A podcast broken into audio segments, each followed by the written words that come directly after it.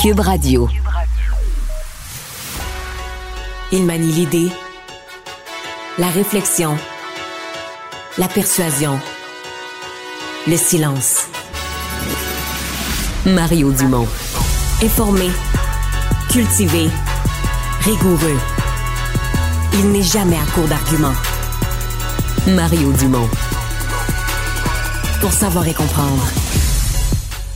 Bonjour tout le monde, bienvenue à Cube Radio. Euh, bonne euh, fin d'après-midi.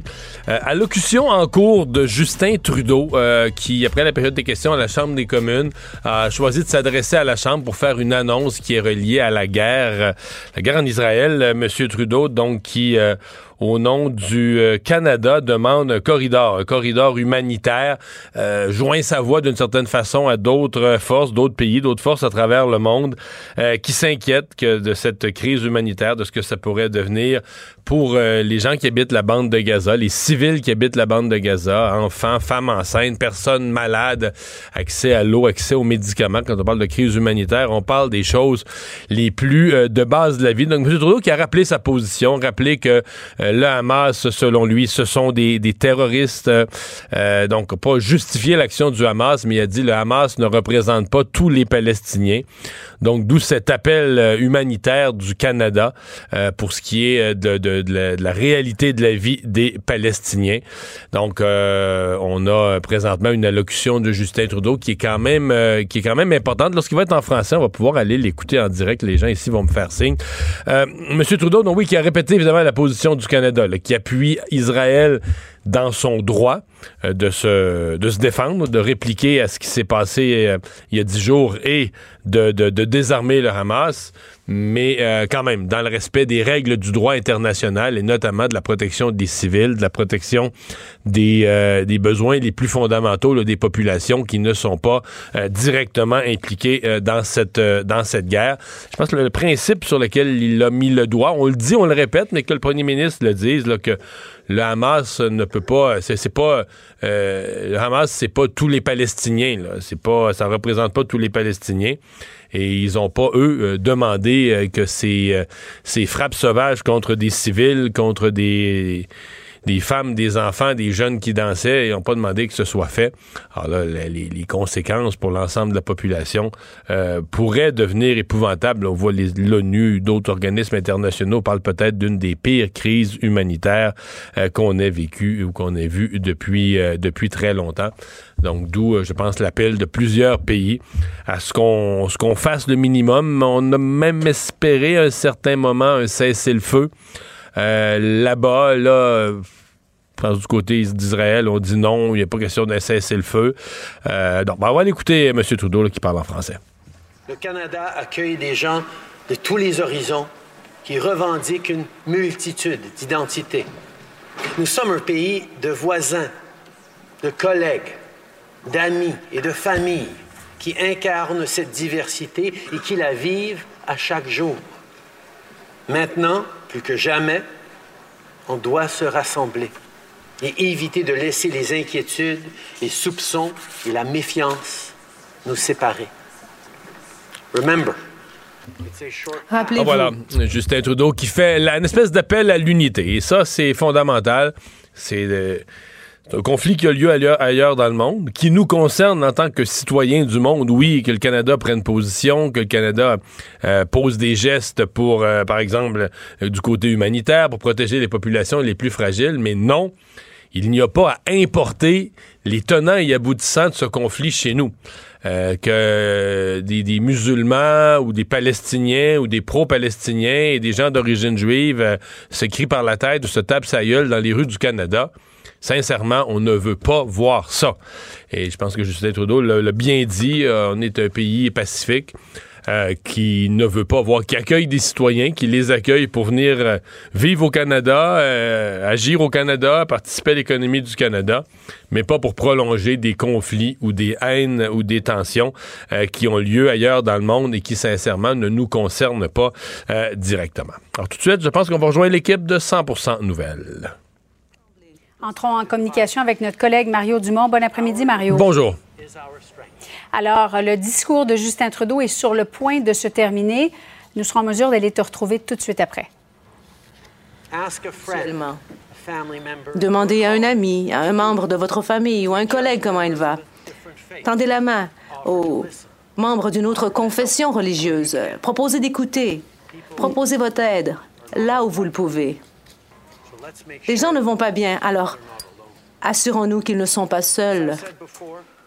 Comme je l'ai déjà dit, le concept de liberté au Canada, c'est une liberté inclusive, une liberté expansive. Rappelons-nous qui nous sommes en tant que Canadiens et ce que nous représentons ici et dans le monde entier.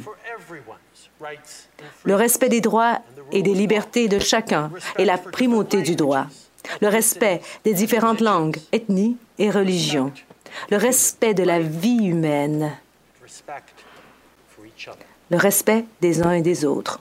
Merci.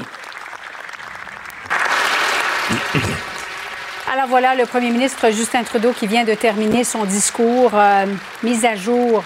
Il a fait le point sur la situation toujours extrêmement euh, fragile et tendue au Moyen-Orient. Mario Dumont que je retrouve. Bon après-midi, Mario. Bonjour. Bon, alors cinq Canadiens qui sont décédés, trois qui sont toujours portés disparus. Il a dit qu'ils étaient possiblement détenus, euh, faisaient partie possiblement des otages détenus par le Hamas. Il demandait de libérer euh, ces otages. Le rapatriement des Canadiens se poursuit. Euh, le Canada est toujours extrêmement préoccupé par cette crise humanitaire. Il aimerait bien pouvoir acheminer de l'eau, nourriture, etc. dans la bande de Gaza et de s'ouvrir à l'autre aussi parce qu'il y a des Canadiens qui sont de confession musulmane, d'autres qui sont de confession juive euh, et d'inciter les Canadiens à aller vers eux pour, euh, pour s'ouvrir finalement. Mario, est-ce que c'est important qu'ils puissent tenir un discours comme celui-là aujourd'hui? Absolument. Absolument. Je pense que c'est un bon discours. D'abord, il a fait le point sur la situation des Canadiens. D'ailleurs, on a vu des conservateurs qui applaudissaient, là, euh, même quelques-uns debout. Donc, je pense que c'est un discours tout à fait unificateur, tout à fait bien choisi. Il a redit, mhm. euh, l'équilibre est important ici. Là. Il a, oui, demandé un corridor humanitaire, oui, s'est inquiété de la situation humanitaire pour les Palestiniens, les civils, euh, a demandé, a joint sa voix, dans le fond, à d'autres pays ou d'autres forces dans le monde qui disent, qu'il faudra un, un, corridor humanitaire, que ce soit pour sortir des blessés, sortir des des, femmes enceintes qui doivent aller accoucher, euh, amener des vivres, amener des médicaments. Donc, euh, ça, il a, euh, il a insisté là-dessus, mais tout en redisant la position du Canada par rapport au Hamas, le fait que c'est un groupe terroriste, qu'il faut pas les traiter comme des combattants de la liberté, il faut les traiter comme des terroristes, le droit donc d'Israël. Donc, j'ai trouvé que c'était équilibré, c'était aux bons endroits. Mm-hmm. et, il a rappelé à la fin, là, tu le soulignais, on veut pas que ce, ce conflit-là soit importé chez nous. C'est un conflit qui nous concerne comme citoyens du monde, puis euh, qu'on peut euh, plaider pour la paix, puis plaider pour un corridor humanitaire. Mais je veux dire, les gens qui vivent ici de confession juive ou de confession musulmane, ils ont été accueillis au Canada, ils ont été accueillis au Québec pour vivre ici pas pour s'engueuler entre eux, se chicaner entre eux, se battre entre eux et importer chez nous des tensions qui ne nous concernent pas. Et ça, je pense que M. Trudeau l'a dit peut-être plus doucement que moi, mais c'est ça quand même. Tu sais, quand on a vu des manifestations dans les rues, bon, ça s'est bien passé, mais tu sais, quand ça manifeste dans les rues de Montréal, des gens d'une communauté, pour demander la paix dans leur pays, correct, pour demander qu'il y ait des corridors humanitaires ou une vision d'une protection humanitaire des plus, euh, des plus démunis ou des plus fragiles, c'est bien, mais quand ça vomit des clichés ou des colibets euh, ou de la haine contre un autre groupe de population qui en a aussi de ces gens-là chez nous, c'est non. C'est non et ça s'est passé malheureusement. Et c'est déjà commencé malheureusement aussi parce qu'il y a des Juifs et euh, des, des, Canadiens, des Québécois même de confession euh, euh, musulmane qui étaient amis, collègues, voire même amoureux, Mario. Et, et ça provoque la chicane parce ah, que fondamentalement, même s'ils sont nés ici au Québec, leurs parents sont souvent nés à l'extérieur, en Israël ou ailleurs, dans des pays arabes, et ça provoque énormément de tensions. Ah oui, c'est un sujet, on, ne peut plus émotif là, sur Terre d'un conflit qui dure depuis dans certains cas, euh, c'est le, leurs grands-parents étaient en chicane, puis c'est pas la génération d'avant, ou tu sais, ça n'a plus de mm. fin, là. Mais là, euh, nous, on n'a pas, euh, on n'a pas importé ça chez nous, là. Justin Trudeau s'est dit très préoccupé par cette crise humanitaire, Mario, parce que si on comprend bien, bon, il y aurait un million de Palestiniens à qui on a demandé de, de fuir vers le sud de la bande de Gaza. Il y en a énormément qui sont à Rafah, une ville qui est à l'intérieur de la bande de Gaza, mais à la limite de la frontière avec l'Égypte. Mais il n'y a toujours pas d'ouverture du côté de l'Égypte. Non. Puis il semble pas y avoir d'ouverture, même à discuter d'une ouverture. Euh, Peut-être on dit qu'on a laissé entrer euh, quelques vivres, quelques éléments par là, mais c'est sûr que l'Égypte, là, on sent bien, ne veut pas se ramasser à ouvrir un camp pour réfugiés de guerre puis avoir 100 000, 200 000, 300 000 réfugiés euh, à prendre en charge. Là, ça, on le sent, on le sent très clairement. Donc, euh, parce que l'Égypte veut pas non plus devenir euh, indirectement. Tu sais, l'Égypte a des relations euh, qui ont été euh, régularisées là, avec Israël depuis des décennies. Fait que, et l'Égypte veut pas rouvrir ce front-là non plus avec avec Israël. Donc c'est ça l'impact pour les mm. pour les Palestiniens. Mario, merci beaucoup. Bonne fin d'après-midi à toi. Au revoir. Au revoir pour comprendre le monde qui vous entoure. Nobody knows anything. Est-ce que je peux me permettre une autre réflexion? Pour se faire une opinion. Pour rester, pour rester informé. Des idées fortes pour vous faire une bonne idée. Ça aurait été un scandale. Il serait dans la rue pour exiger d'être vacciné?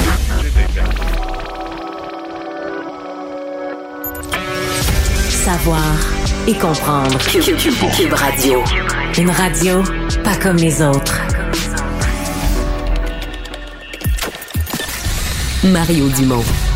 Plus pratique que n'importe quel moteur de recherche. Une source d'information plus fiable que les internets. Pour savoir et comprendre, Mario Dumont.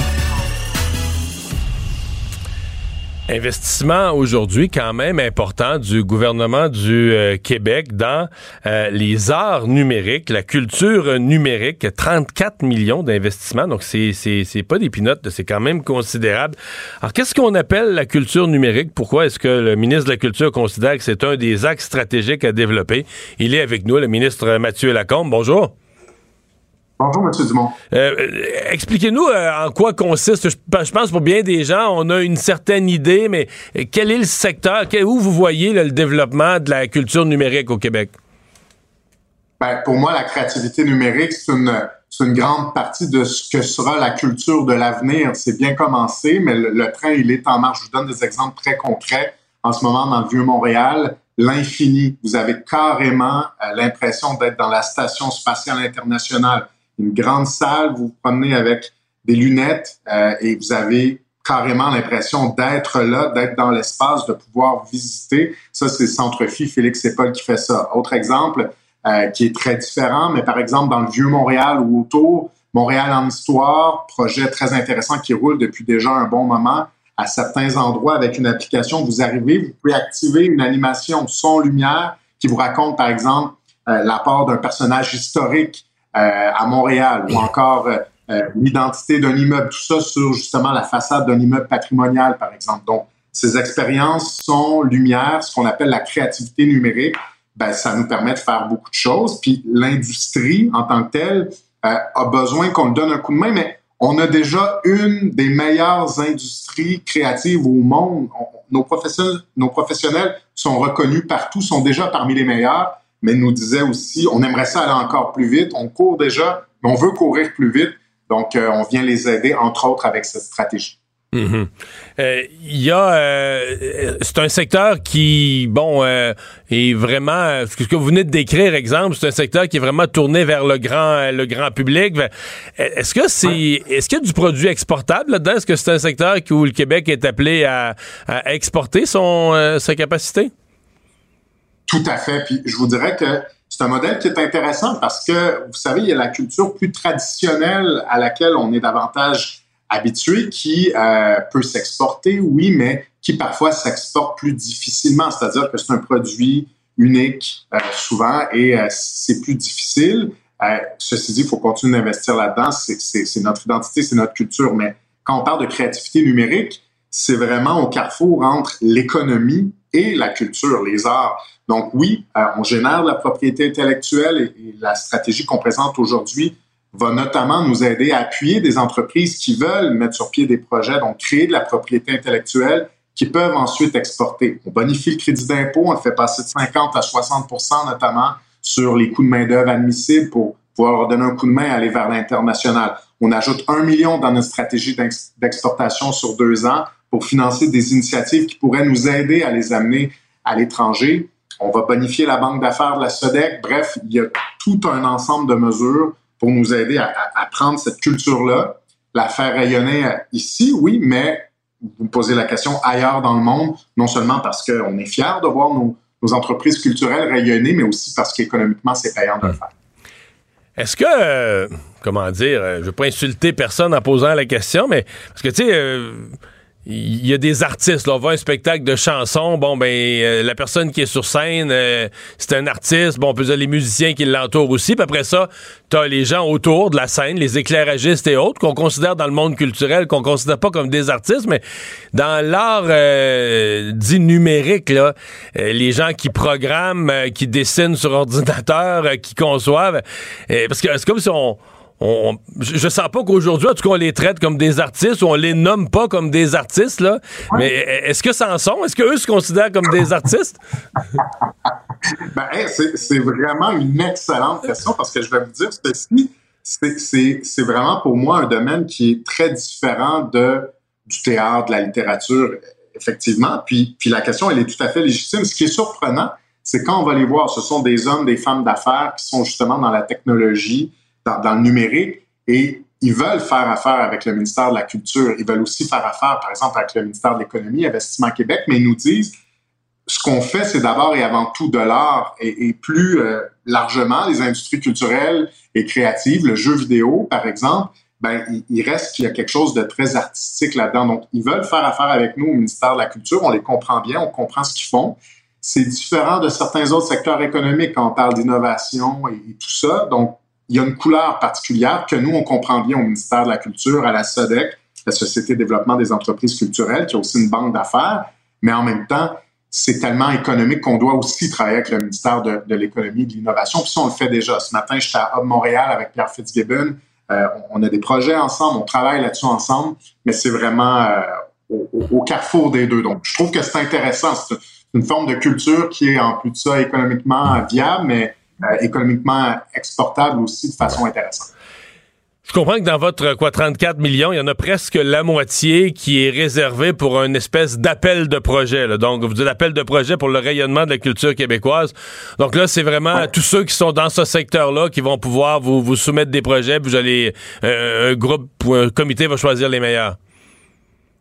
Effectivement, parce que bon, on va agir sur la, il y a trois axes en quelque sorte on veut agir sur la structure de l'industrie qui nous demande de l'aider et euh, pour qu'on soit capable de la propulser, ça c'est une chose, mais on veut aussi agir sur l'offre et la demande. Donc quand on parle de l'offre, on veut investir dans les entreprises qui ont des idées pour pouvoir justement générer de la propriété intellectuelle, des projets en tant que tels, mais j'arrive à votre question, on veut aussi euh, créer de la demande pour ces projets-là. Et ça passe par nos municipalités, ça passe par nos musées, ça passe par les Premières Nations, par exemple, qui peuvent avoir des projets dans leur centre-ville pour les euh, revitaliser, par exemple, qui peuvent avoir des projets euh, dans des endroits publics où ils veulent faire de l'animation. Et là, on leur dit, ben, on a plus de 15 millions de dollars de réservés pour vous dans une enveloppe pour justement, par exemple, dans un centre-ville, ben, faire connaître un personnage qui a marqué l'histoire de Trois-Rivières, de Gatineau, de Shefferville, de l'Assomption. Donc, on veut être capable d'être là sur le terrain.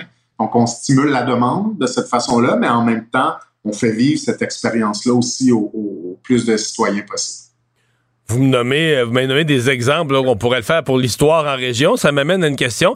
E, est-ce que, par exemple, dans l'appel de projet, avez-vous l'impression qu'il va en arriver de partout au Québec ou c'est très montréalais comme secteur présentement? Est-ce que c'est présent aussi euh, dans les régions? Est-ce que vous allez recevoir des projets des régions ou ça va être 15 millions qui vont se répartir euh, entre Montréal, Laval puis Longueuil? Ben là, j'espère que non, parce que c'est sûr que je serais, je serais pas très heureux de ça. L'idée, c'est d'aller partout au Québec, puis on a des, des projets euh, qui sont intéressants. Il y en a un, par exemple, très intéressant à Amos, en partenariat avec les Premières Nations. Ça me fait aussi penser à Wendake, qui a un superbe projet. Euh, bon, Terrebonne, vous me direz que c'est dans la grande région de Montréal, c'est vrai. En ce moment, il y a la Symphonie des fleurs. Il y en a un peu partout, mais moi, je veux qu'il y en ait à Gatineau, je veux qu'il y en ait en Abitibi-Témiscamingue, je veux qu'il y en ait dans le bas du fleuve, en Gaspésie, puis je, vous dirais que cette volonté-là, ce désir-là d'animer les centres-villes, par exemple, puis d'investir en culture, moi, je le vois partout où je passe. Donc, si on dit aux gens, en plus de ça, ça va stimuler le tourisme dans vos centres-villes, parce que les gens vont vouloir s'arrêter, Regardez ça. Donc, économiquement, c'est bon. Il y a des touristes. Mais en plus de ça, les touristes ont, on, ne leur vend pas des cossins, là.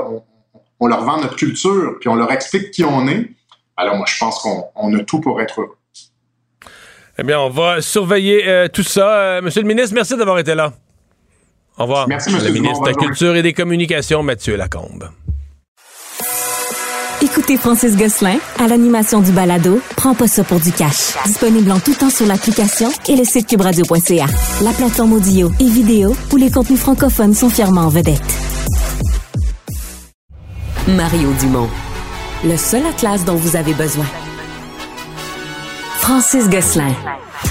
Économiste. Tout ça, ils l'ont échappé. Consultant. C'est quand même pas une petite affaire. Auteur. C'est moins politiquement populaire. Francis Gosselin, pour savoir et comprendre l'économie. Bonjour Francis. Salut Mario. Encore des difficultés pour la plateforme de la SAAC, le fameux SACLIC. Ça, ça, clique et comme toujours, Mario, ça ne clique pas encore une fois. Euh, c'est des travaux de maintenance cette fois-ci qui auraient été entamés au cours du week-end et que la SAQ n'aurait pas été en mesure de finir pendant tout un week-end. Donc, ça déborde. Et là, euh, j'ai essayé de voir des mises à jour, là, mais à 14 heures, c'était toujours en panne. Euh, ce qui fait en sorte, évidemment, que euh, tous les gens se jettent dans les centres de service, ce qui fait qu'il y a des débordements, énormément d'attentes. et puis, ce qui est un peu ironique, c'est que la SAQ a dit aux gens euh, que dans le fond, plutôt que d'attendre, euh, d'essayer d'aller sur, sur ça clic dans les prochains jours pour régler leurs problèmes. Euh, C'était un peu ironique et, et presque et presque malaisant, là, Mario, de, de, voir la réaction. Je, je me disais peut-être qu'on pourrait confier tout ça à Amazon. Je sais pas ce que tu en penses, euh, mais on, on pourrait demander à Jeff Bezos, juste, you know, les permis, les immatriculations au Québec, règle-nous donc ça. Euh, ça pourrait être shippé en 24 heures à domicile. Euh, tu sais, ah, ça, serait super simple. Mais franchement, j'aurais quasiment envie de proposer qu'on jette tout et qu'on recommence. Là, à ce stade-ci, Mario, je, je, sais pas où, où tout ça s'en va, mais euh, ça semble être vraiment une, une, une grave erreur de parcours pour la SAQ qui a comme pas fini de pas finir. Puis je te dis, Mario, moi-même, là, j'en suis une des victimes. Là, je, j'ai des, euh, des besoins d'immatriculation euh, commerciale, puis c'est l'enfer, l'identification, la connexion. Donc malheureusement, faut se rendre en point de service. Donc tout ça, c'est c'est vraiment une, une, drôle de décision qui a été prise à la SAQ euh, l'année dernière.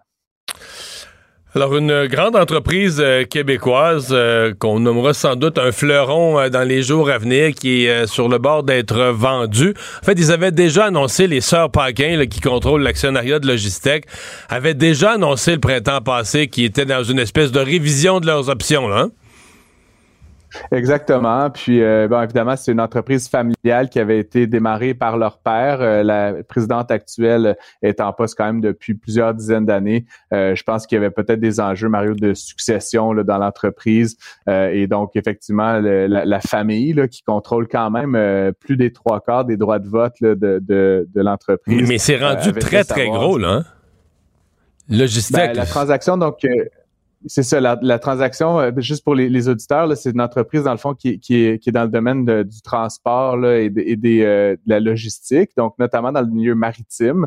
Euh, c'est une très grande entreprise. Donc, l'offre d'achat qui a été déposée euh, par le groupe américain Blue Wolf Capital porte là, pour une valeur totale de 1,2 milliard de dollars. Donc, effectivement, tu dis fleuron, en tout cas, c'est une très grosse PME, on va dire ça comme ça.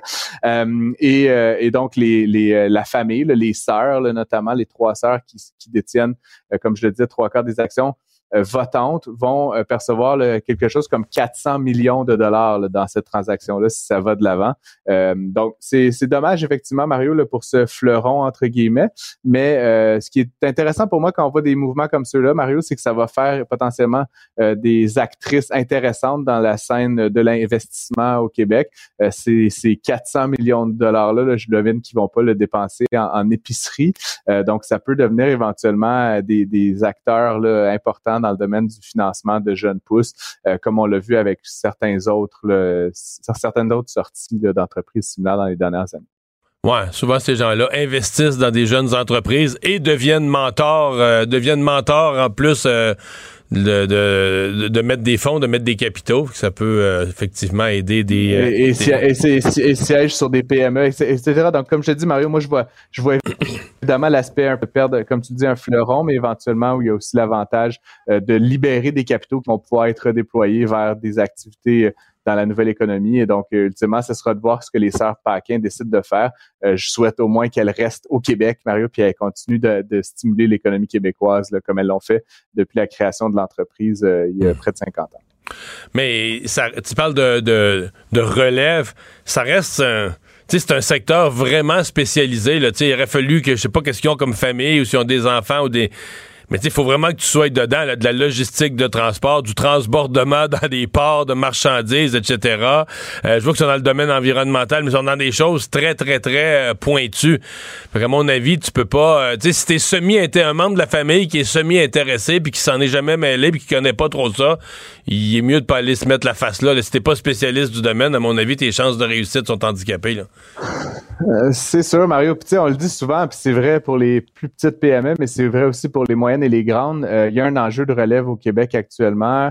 Euh, pour, plusieurs raisons. Bien, évidemment, dans un premier temps, comme tu dis, des secteurs très nichés comme celui-là, il faut trouver des gens qui s'y connaissent, des gens qui ont le leadership nécessaire, qui ont la volonté d'assumer des responsabilités à ce niveau-là. Mais il y a souvent aussi un enjeu financier, Mario, pour racheter une entreprise comme ça euh, à ses sœurs qui ont peut-être envie de passer à une autre étape de leur vie. Euh, c'est pas toi et moi là, qui sommes en mesure de lever 1,2 milliard de dollars. Donc souvent, euh, les capitaux euh, sont pas nécessairement au rendez-vous. Donc il faut souvent que les personnes qui rachètent, qui reprennent le dessus, viennent également avec une certaine capacité financière, donc ça réduit encore plus le bassin d'acheteurs potentiels. Et donc, c'est pour ces raisons souvent que c'est des grands fonds d'investissement américains qui sont assis sur des, dizaines ou des centaines de milliards de dollars qui sont capables éventuellement de mettre de, l'avant la, somme nécessaire, puis à leur tour, ben, de nommer euh, une personne euh, au poste de, président, présidente, directrice générale, mais plus comme un salarié que comme un propriétaire de l'entreprise. Et finalement, les entreprises qui prévoient un ralentissement des, euh, des ventes avec la conjoncture économique. Oui, ben on va se parler plus tard cette semaine, Mario. C'est demain que Statistique publié les chiffres de l'inflation pour le mois de septembre 2022 à 2023. Je suis bien excité. C'est comme mon Noël mensuel quand les données de Statistique Canada sortent. Euh, donc, je vais me lever tôt demain matin. Mais ceci dit, la Banque du Canada a publié en fin de semaine dernière un rapport euh, sur euh, donc ce que projettent les entreprises. Il y a deux choses qui ressortent, grosso modo, de ce rapport-là. Le premier, c'est que la grande majorité des entreprises s'attendent à avoir euh, à vivre un ralentissement de leur vente dans le prochain 12 mois. Donc, on s'attend à ce que ça ralentisse. Est-ce que ça se traduit tout ça par une récession?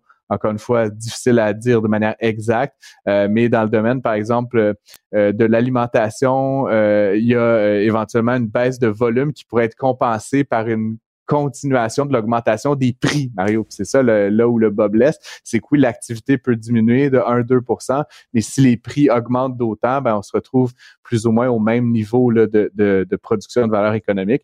Et puis évidemment, si les prix continuent d'augmenter, ben, que ça veut dire, c'est de l'inflation, Mario. Donc, ça pourrait inciter la Banque euh, du Canada à stabiliser ou peut-être euh, réaugmenter son taux directeur. Euh, la prochaine décision de la Banque du Canada a lieu le 25 octobre prochain, donc la semaine prochaine. Ça va être aussi un rendez-vous que je ne vais pas manquer. Euh, mais donc, encore une fois, la Banque du Canada publié ce rapport euh, vendredi un peu pour poser la table, Mario, sur ce qui est attendu du côté des entreprises. et donc, on, on, va voir comment ça se traduit dans les faits demain par les chiffres de l'inflation qu'on connaîtra en milieu de journée. Merci, Francis. À demain. À demain. Mario Dumont. Rationnel et cartésien, il peut résoudre n'importe quelle énigme les yeux fermés.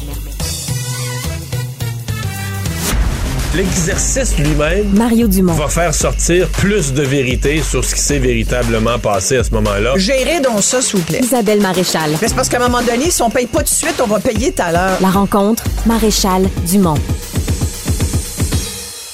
Bonjour Isabelle. Bonjour Mario. Alors tu veux me parler de Hubert Reeves. On a appris son décès euh, par la voix de son fils vendredi par les réseaux sociaux. Euh, un personnage, euh, donc un grand, grand scientifique, mais un personnage qui est devenu, sur la fin de sa vie, plus une espèce de philosophe, ce qui est pas rare pour des scientifiques, là, que, en vieillissant, ils élargissent leur réflexion à la vie et non pas juste à la molécule. Non, effectivement, c'est bien dit. Il disait qu'on était tous, nous sommes tous des poussières d'étoiles, et, euh, et, et, il avait tellement raison. Euh, Hubert Reeves, le titre d'un de ses livres. Qui a été, oui, puis qui est devenu un motto pour ouais. euh, les dernières, parce que tu dis dans la fin de sa vie, mais je pense que à partir de l'âge de 40 ans, il y, a, il y, a, vraiment, contrairement à plusieurs scientifiques qui sont souvent confinés à leur laboratoire ou à leur chaire de recherche ou à leur, leur auditorium dans des grandes universités euh, euh, pour lesquelles d'ailleurs Hubert Reeves avait, avait enseigné, euh, lui avait comme décidé de sortir et de, et de, de devenir un grand vulgarisateur, philosophe, oui, mais surtout toujours ce scientifique profondément euh, éperdument amoureux de la planète bleue, de cette de cette terre dont il nous rappelait souvent qu'on n'avait qu'une, qu'il fallait en prendre soin. Mais c'est surtout par moi j'ai eu l'occasion de l'interviewer plusieurs fois. Euh, il est né à, à Léry au Québec. C'était donc un Québécois, un astrophysicien. Il a étudié à Cornell, il a étudié euh, euh, à, plusieurs grandes universités. Il a enseigné également euh, dans ces grandes universités, mais il avait déménagé en France. Il vivait, il vivait en France. Et donc, quand il venait, chaque fois qu'il venait au Québec, il passait, euh, il passait par Montréal. Puis je, je me faisais toujours un, un, un plaisir de le recevoir en entrevue parce que j'apprenais énormément de cet homme, comme beaucoup de gens qui, qui l'ont côtoyé. Je pense que euh, quand j'ai appris la nouvelle de sa mort, et, et mais j'ai l'impression qu'il est pas mort parce que j'ai l'impression que ce genre de personnage va toujours rester vivant en nous parce qu'il est tellement porteur de, de grandes choses et de grandes leçons de vie. Tu as dit que c'était un philosophe, un philosophe, c'est vrai, mais c'était surtout un, un cosmologue. Il nous a beaucoup appris. C'est un astrophysicien, fait que forcément, il parlait de mm -hmm. physique, mais, mais il parlait du cosmos aussi. Puis, tu sais, ce genre d'affaires qu'on n'apprend plus à l'école ou qu'on n'apprend pas forcément à l'école, que tu apprends si tu fais un bac en physique.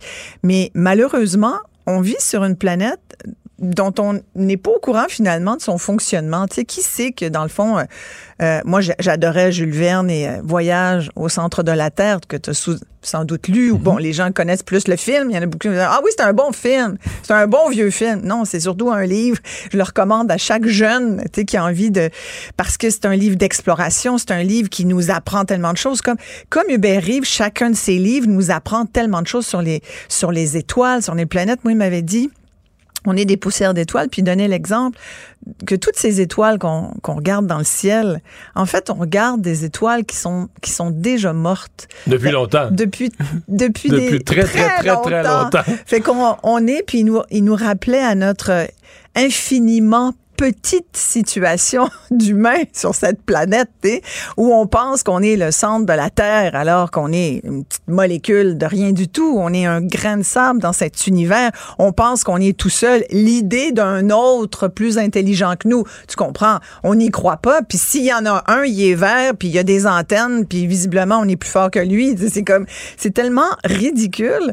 Et moi, ce qui m'a beaucoup marqué du Ben Rive, c'est euh, c'est que c'était un homme extrêmement calme il voulait pas, il l'avait d'ailleurs dit, puis j'ai retrouvé des choses qu'il avait écrites et dites au cours d'entrevues, puis il s'est souvent fait demander, par exemple, pourquoi êtes-vous passé de l'immensité de l'univers, donc cette espèce de d'éducation euh, populaire au cosmos et aux choses, et, à toutes ces choses qui touchent l'univers, et pourquoi vous êtes passé de ça, finalement, à la fragilité de la Terre, parce que, tu vois, il est devenu, finalement, oui, il un astrophysicien, mais il était devenu écologique, écologiste, pardon, et tout, tout ce qui tournait autour de l'écologie, c'était devenu pas mal son, cheval de bataille. Il même, euh, il est devenu euh, en France, il s'est beaucoup impliqué euh, contre la chasse, par exemple. il était même devenu porte-étendard d'une association française contre les chasseurs. Il, il trouvait qu'il fallait qu'on préserve la vie animale et végétale parce que c'était notre survie à nous. J'ai retrouvé des choses qu'il avait dites, entre autres, on nous dit pourquoi vous êtes passé donc de l'immensité de l'univers à la fragilité de la Terre, puis il avait dit parce que si l'astronomie nous apprend comment nous en sommes venus à exister sur L'écologie nous apprend comment y rester. Nous connaissons les merveilles des étoiles, des galaxies qui touchent à notre passé et à notre présence ici, les atomes qui sont formés dans les étoiles, et nous découvrons que notre survie sur Terre est menacée. Comment ne pas s'en inquiéter? Ça, il a écrit ça il y a 20 ans. Et euh, on lui demandait, bon, il y a des gens qui lui ont dit, bon, Monsieur Rie, vous nous parliez des galaxies, ça nous faisait rêver, mais là, vous nous parlez de choses beaucoup plus dures. Vous nous parlez de la sauvegarde de la planète, puis du fait qu'on en a qu'une, puis on est en train de la gaspiller. Et euh, est-ce que ça, est-ce que vous êtes alarmé aujourd'hui? Est-ce que vous êtes plus alarmé? Est-ce qu'on devrait s'alarmer autant que vous? Puis il disait, je suis pas alarmé tant que ça. Je suis ni positif ni pessimiste. Je suis, puis il citait euh, un grand-père de l'Europe euh, qui disait, euh, ça sert à rien d'être optimiste ou pessimiste. C'est. Ce qui est important, c'est d'être déterminé. Et Hubert Reeves disait, il faut être déterminé pour cette planète. Et je trouve que c'est une belle posture, c'est de dire, tu sais, ça sert à rien d'être fataliste puis de dire, oh mon Dieu, on s'en va dans le mur, tu comprends? Euh, ça sert à rien de, de, euh, de prendre des mesures euh, pour sauver la planète, de réduire les gaz à effet de serre. C'est trop tard. Il y a des gens qui pensent ça, les fatalistes écologiques. Puis t'en as d'autres qui sont debout ces barricades puis qui disent, faut pas faire ci, faut pas faire ça parce que 2% de réchauffement planétaire, c'est trop. Alors, t'as, as tous. Lui, était déterminant ce qui est acceptable et soyons déterminés à mettre en application certaines choses mais reconnaissons que l'humain que nous sommes ne peut pas faire autrement que de vivre ici. Et quand on lui disait, ben, croyez-vous, c'est la fameuse question, croyez-vous qu'il y a une autre planète qui pourra nous accueillir? Et il disait avec toute sa, sa, sa, sa sagesse, Ouais, ben écoutez, sincèrement, je ne sais pas s'il y en a une autre, mais s'il y en a une autre, j'éviterais peut-être d'aller faire à cette planète ce qu'on est en train de hmm. faire à la nôtre. Hein. Mais elle pourrait être suffisamment loin de toute façon que. si ça, ça, nous prendrait du temps si pour ça y prend plus que Si ça prend plus qu'un siècle à se rendre, là. oui, exactement. Mais, mais tu sais, en même temps, ça, c'est aussi une façon de nous dire occupe, occupons-nous donc de celle qu'on a en ce moment parce qu'on ne sait pas, on sait pas, l'inconnu. Voilà tu sais, même lui, tout astrophysicien qu'il était, je lui avais posé cette question qui, moi, me, me turlupine pas mal, à savoir, est-ce que Dieu existe? C'est quand même une question fondamentale. Et surtout à la lumière des derniers événements euh, où on s'arrache euh, pour des dieux et parce que ça, ça reste ça, dans le fond. Non, la religion est au centre de plusieurs guerres. Les guerres de religion sur notre planète euh, coûtent tellement de vies humaines. Et euh, Hubert Rive, donc, je lui avais demandé est-ce que Dieu existe? Vous qui êtes si près des étoiles et du cosmos, vous devez avoir un début de réponse. Et il m'avait dit je me suis beaucoup intéressé à cette question. Pour moi, elle est fondamentale aussi parce qu'on se la pose tous comme, comme humains, parce que ça nous ramène à, à qui on est, est-ce qu'on est-ce qu'on devrait qui est plus grand que nous? C'est comme si l'humain cherchait toujours un plus grand que soi comme si, comme si on suffisait pas. On suffit pas à la vie. On suffit pas. Mais je pense qu'on a peine à croire totalement que tout ce qu'il y a de beau et de bon tient seulement qu'au hasard. J'avais lu Reeves qui parlait du hasard, du hasard comme Non, mais il dit quand je vais dans un concert, j'écoute la, beauté de la musique puis quelqu'un l'a composé, j'ai de la misère à penser que ça puisse tenir que du hasard. Oui, tout à fait. Mais après, tous les grands scientifiques, euh, tu vont jamais, euh, vont, vont, jamais répondre un non bête à la question euh, de Dieu. Jamais, jamais, jamais. Ni un oui non plus. Non, ni un oui. Ni un oui. Mais ni un oui dans le sens de, ni un oui de, quelque chose de, de, de, de, de fermé, de cloisonné, tu sais. Mais moi, ce que j'aime et ce que j'aimais du Berry, c'est qu'il disait, il utilisait souvent cette expression, je ne sais pas. Et je trouve qu'on l'utilise pas assez. Il m'avait dit donc à cette question est-ce que Dieu existe? Il m'avait dit franchement, je me suis beaucoup intéressé à la chose et aujourd'hui, après toutes ces années, je ne sais toujours pas si Dieu existe. Et je trouve que c'est une grande leçon pour bien des gens qui s'ostinent pour nous faire croire que leur Dieu existe plus que le Dieu de l'autre. Puis on pourrait philosopher sur, sur la religion puis sur qu'est-ce qui est Dieu finalement, qui n'est pas un petit bonhomme mm. vert, qui, est qui peut être considéré comme une invention humaine pour nous, pour nous faire du bien, pour nous rassurer. Mais mais moi, je, j'ai, été euh, élevé par un père qui aimait beaucoup les sciences. J'ai fait des cours en sciences. Je voulais être médecin, alors j'ai quand même fait un, un, deck en sciences de la santé.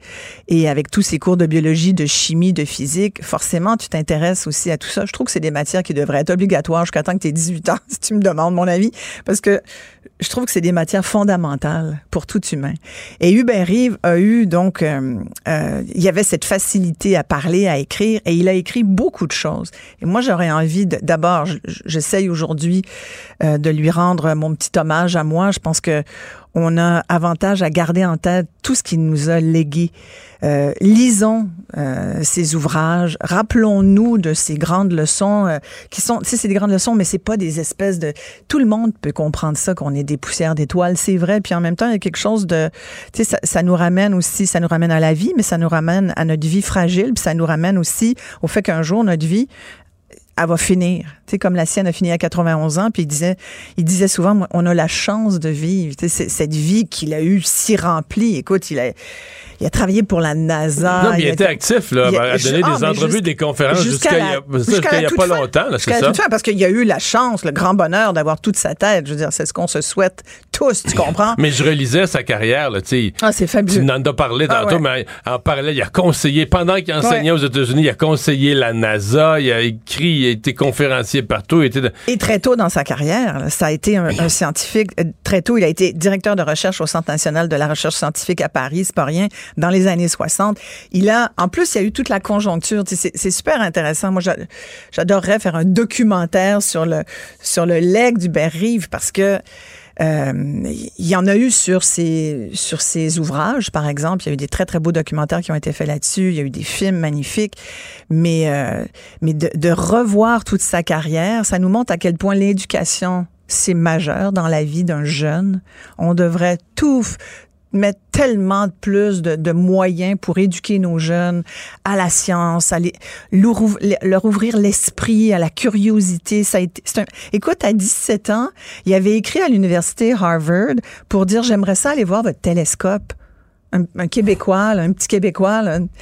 Il avait écrit à Harvard. Il connaissait pas, il était, mais il était curieux. Et Harvard, il a dit, d'accord, vous venez, ça va vous coûter un dollar par jour. Écoute, c'était.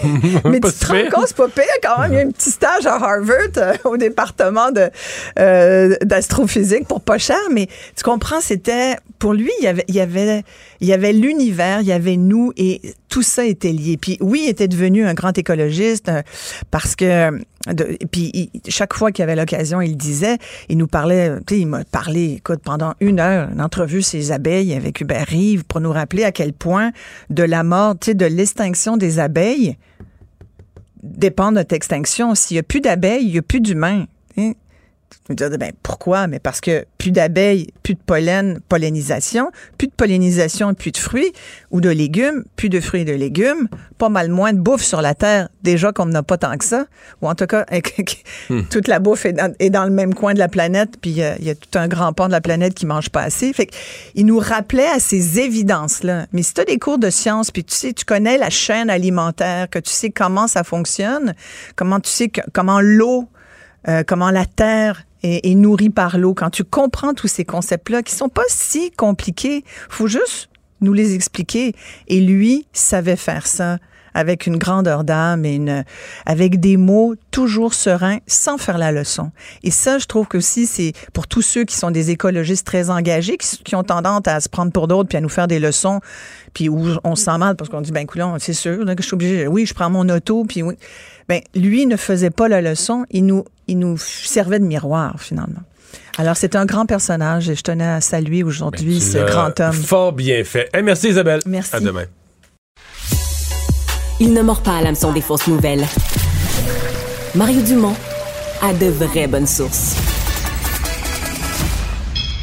Un adolescent de 17 ans poignardé. Une autre femme assassinée. Il est visé par des allégations d'inconduite sexuelle. Les formations politiques s'arrachent le vote des familles. Comment faire fructifier votre argent sans risque? Savoir et comprendre les plus récentes nouvelles qui nous touchent. Tout savoir en 24 minutes. Avec Alexandre Morin-Villouellette et Mario Dumont. En manchette dans cet épisode de conflit Israël-Palestine, Justin Trudeau demande la libération des otages du Hamas et invite à la création d'un corridor humanitaire. Québec solidaire réclame des mesures pour protéger les aînés des expulsions de logements. De nouveaux ratés informatiques pour la Sûreté d'assurance automobile du Québec et un attentat terroriste à Bruxelles. Deux personnes sont tuées. Tout savoir en 24 minutes. Tout savoir en 24 minutes. Bienvenue à tout savoir en 24 minutes. Bonjour Mario. Bonjour. Nouveau développement dans le conflit Israël-Palestine. C'est Justin Trudeau dans les dernières minutes qui s'est levé à la Chambre des communes pour faire une déclaration. Déclaration dans laquelle il a invité à la création d'un corridor humanitaire. Demande qui avait déjà été faite le plus tôt aujourd'hui par l'Union européenne, de par la bouche de leur présidente là, de la commission Ursula von der Leyen. Corridor humanitaire donc pour acheminer de l'eau, des vivres, du matériel médical à la bande de Gaza qui est toujours sous le siège euh, euh, des forces armées israéliennes qui se préparent pour une contre-offensive dans la petite bande de terre. Déjà, leur invitation à quitter le nord de la bande de Gaza avait été euh, entendue la semaine dernière, du moins en partie. Et là, pour Justin Trudeau, ce qu'on demande également, c'est la libération des otages canadiens. Ce qu'on dit, c'est qu'il y en aurait quelques-uns, au moins trois disparus, qui pourraient par faire partie du quelques 200 otages pris par le Hamas lors de l'assaut d'Israël au tout départ des otages de qui on n'a pas vraiment de nouvelles, toujours Mario, là, à ce jour. Non, les otages canadiens, on n'a vraiment pas de nouvelles. Mais dans l'ensemble, je dirais que c'est quand même une intervention euh, très très aplomb de M. Trudeau sur l'ensemble des volets. Euh, la question des otages canadiens, rappel du euh, des principes que le Hamas peuvent pas être considérés comme des combattants de la liberté, qui représentent pas, qui sont des terroristes, qui représentent pas l'ensemble de la Palestine, des, des, Palestiniens qui vivent dans la bande de Gaza, ceci dit.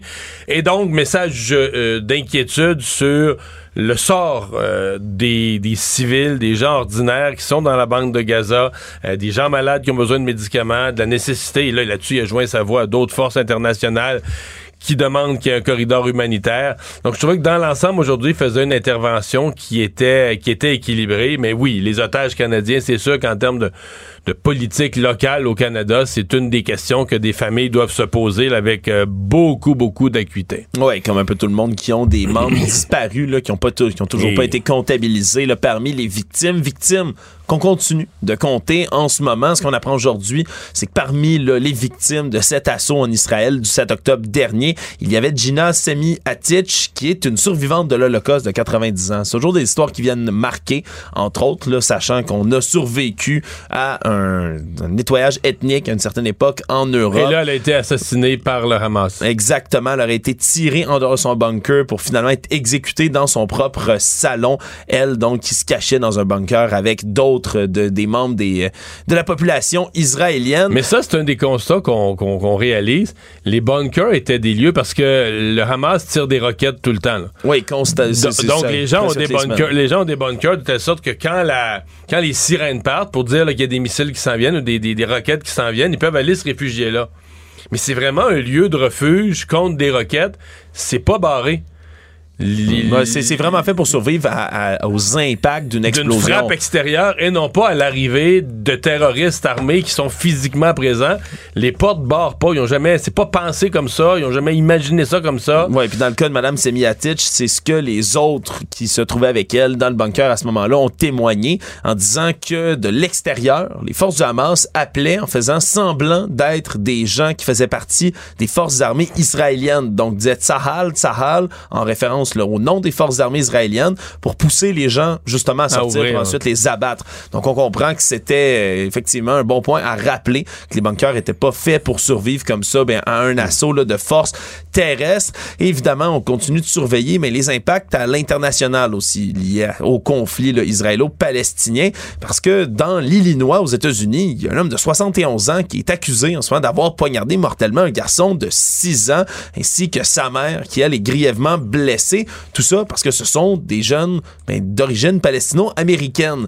Et là, bien évidemment, on va suivre avec des accusations d'incitation à la haine, entre autres, de crimes haineux, causer des blessures avec une arme mortelle, en plus du meurtre premier degré. Mais tout ça, ça a eu des échos partout autour de la planète. On a même vu là, les chefs d'opposition ici au Canada déplorer l'assaut haineux qui s'est produit. On aura bien évidemment l'occasion de revenir aussi sur d'autres euh, d'autres attentats qui se déroulent en ce moment, euh, entre autres à Bruxelles aujourd'hui deux personnes ont perdu la vie. C'était également journée en France pour rendre hommage au professeur qui a été tué justement par un ancien élève radicalisé. Trois jours, lui, donc, après son décès, Dominique Bernard, le professeur de français, mais on lui a rendu hommage par une minute de silence. Donc vraiment, on est au, on est au qui-vive dans le reste de la communauté internationale. Mario, il va falloir voir à quel moment et quand décidera euh, d'intervenir les forces armées israéliennes dans la bande de Gaza parce que Au sol, là, on ouais. se prépare à une invasion au Mais sol. on dit ça depuis quand même quelques jours. Euh, on continue de dire qu'il s'accumule de plus en plus de soldats israéliens euh, le long de l'entrée de la porte de Gaza, prêts à intervenir. Mais d'une journée à l'autre, ben, je présume, je présume que les frappes aériennes visent à améliorer la sécurité, rentrer. Là, il, va y avoir, il va y avoir des morts dans l'armée israélienne. Ah, c'est certain. Puis on, on le, va but, vous- le but des raids aériens, c'est de diminuer les- ces pertes-là. Oui, absolument, parce que c'est certain qu'en se lançant dans Gaza, qu'il y ait des bâtiments encore debout ou que des ruines, mais on risque d'être attendu avec tout un comité d'accueil que l'usage de tunnels qui connaît le terrain également du côté du Hamas qui risque de répliquer de manière très forte. Donc c'est certain qu'on on doit être quand même là euh, nerveux à l'idée d'entrer dans la bande de Gaza. C'est certain que c'est pas un théâtre d'opération qui est facile, en rappelant que pour l'instant, mais ce sont les civils qui en payent le prix pour le moment. De retour sur la scène québécoise devant la multiplication des aînés qui sont jetés à la rue par des évictions, là, entre autres dans le contexte immobilier difficile. Québec solidaire réclame au gouvernement Legault d'élargir les mesures qui visent à protéger les aînés. C'est d'ailleurs l'ex-députée solidaire Françoise David qui était aux côtés du député Andrés Fontessia pour faire des annonces et réclamer justement une meilleure protection. C'est pas anodin parce que Françoise David, c'est à elle qu'on doit le nom de la loi qui protège les aînés, la loi Françoise David justement, qui prévoit qu'en ce moment les propriétaires ne peuvent pas évincer les aînés de 70 ans et plus qui occupent leur logement depuis au moins 10 ans. Et donc, on demande du côté du Québec solidaire un élargissement un peu de ces mesures-là. Entre autres, par exemple, d'abaisser l'âge de protection à 65 ans au lieu de 70, la durée d'occupation de 5 ans dans le logement, par exemple. Je comprends là, que là, on est, dans, on est dans ça, manque de logement. Faut juste faire attention, parce que quand tu mets trop de contraintes, tu vas changer, le- tu vas compliquer la vie pour des gens de, de- dans la soixantaine là, de se trouver un logement. Oui, parce que ça peut devenir un peu quelque chose qui rend les propriétaires frileux. Ben oui, puis on va dire, là, on loue pas, euh, on loue pas une personne âgée, on est plus capable, je veux dire, s'il arrive quelque chose, si on veut rénover ou si on vend, tu sais, fait que euh, c'est toujours trouver l'équilibre. Oui, de vouloir protéger des personnes vulnérables, mais euh, tu sais, puis en même temps, c'est pas toutes les, faut faire attention, c'est pas toutes les personnes âgées qui sont vulnérables non plus. Mais de vouloir protéger des personnes vulnérables, mais sans faire qu'ils deviennent une catégorie euh, qui, qui, qui est à risque. De dire, Hey, on va pas louer, on va pas, une personne de 60 quelques années arrive, hey, là, si on y loue, on se barre ça. Ouais. Donc, euh, faut pas compliquer la recherche de logement non plus, qui est déjà euh, difficile. Oui, mais c'est certain que dans le contexte actuel, par contre, on voit de plus en plus d'évictions, tout court. hein. c'est devenu l'une des principales causes, entre autres, mais de l'itinérance. C'est les évictions de logement. Mais le problème, c'est parce que là, on, on dit que le problème, ce sont les évictions, c'est l'attitude des propriétaires. Non. Propriétaire, le problème, c'est qu'il manque de logement. Oui. C'est que les propriétaires, ils ont des demandes, ils pourraient le louer plus cher, ils pourraient le louer à quelqu'un d'autre parce qu'il manque de logement. Et tant qu'on réglera pas ce problème-là, on va pouvoir changer toutes les lois, t'sais, on pourrait demander au gouvernement de gérer tous les logements lui-même, de contrôler les prix dans, un pays communiste. Il manquerait de logements quand même. C'est pour ça que je- j'entends ça. Bon, ça fait, c'est sûr que tout le monde a l'air d'être pour ça, ça fait sympathique, mais c'est comme, on a un problème, puis là on se dit, mais si le gouvernement réglemente tellement, il va te protéger telle, telle, telle, telle population. Ouais, mais je suis pas sûr qu'on s'attaque au fond du problème. Actualité. Tout savoir en 24 minutes. Mais pour revenir à Québec solidaire, ce soir, c'est leur débat. Oui, c'est vrai, le premier débat, tout Des premier organisé. Des co-porte-parole. Ouais, des candidates pour Des l'instant. candidates pour Parce le poste de co-porte-parole. Il va être intéressant à suivre. On en reparlera demain. Mais j'ai l'impression que les trois, ils vont s'entendre sur un point. Lequel? Mais je pense pas qu'ils vont être contents contre Gabriel Nadeau-Dubois. qui C'est le jour... Tu sais déjà que cette course-là a un petit peu de misère à lever. Oui. Tu sais, La course, les co-porte-parole, ben, ça lève, on les suit, mais on dirait qu'il n'y a pas de gros sujets qui s'enflamment de débat. Et là, Gabriel Nadeau-Dubois qui a fait faire ce qu'on appelle, écoute, j'ai juste le mot en anglais, un feature, tu sais, une espèce de... de Radio-Canada, il s'est donné en longue entrevue à raconter sa jeunesse, ses expériences. Un gros, gros, gros feature à Radio-Canada. Oui. Mais là, tu dis, euh, le jour même. C'est sorti aujourd'hui, là. Ouais. Oh. Ça n'a pas l'air de vouloir voler la vedette, de dire hey! Puis là, là-dedans, il parle de son engagement, puis pourquoi il est là, puis pourquoi il voudrait rester chef à la prochaine élection. Dans une journée où on a envie d'entendre parler des Les trois, trois candidates. Oui. Je sais pas. Je sais- Ben, écoute, Est-ce que c'est Radio-Canada qui ont préenregistré puis qui l'ont passé aujourd'hui? sincèrement, je le sais pas, c'est peut-être moi quand. Mais moi, quand j'ai vu ça, je me suis dit, si j'étais une des trois, je serais comme. euh, ben, pas outré, je veux dire, c'est pas un scandale, là. Juste un.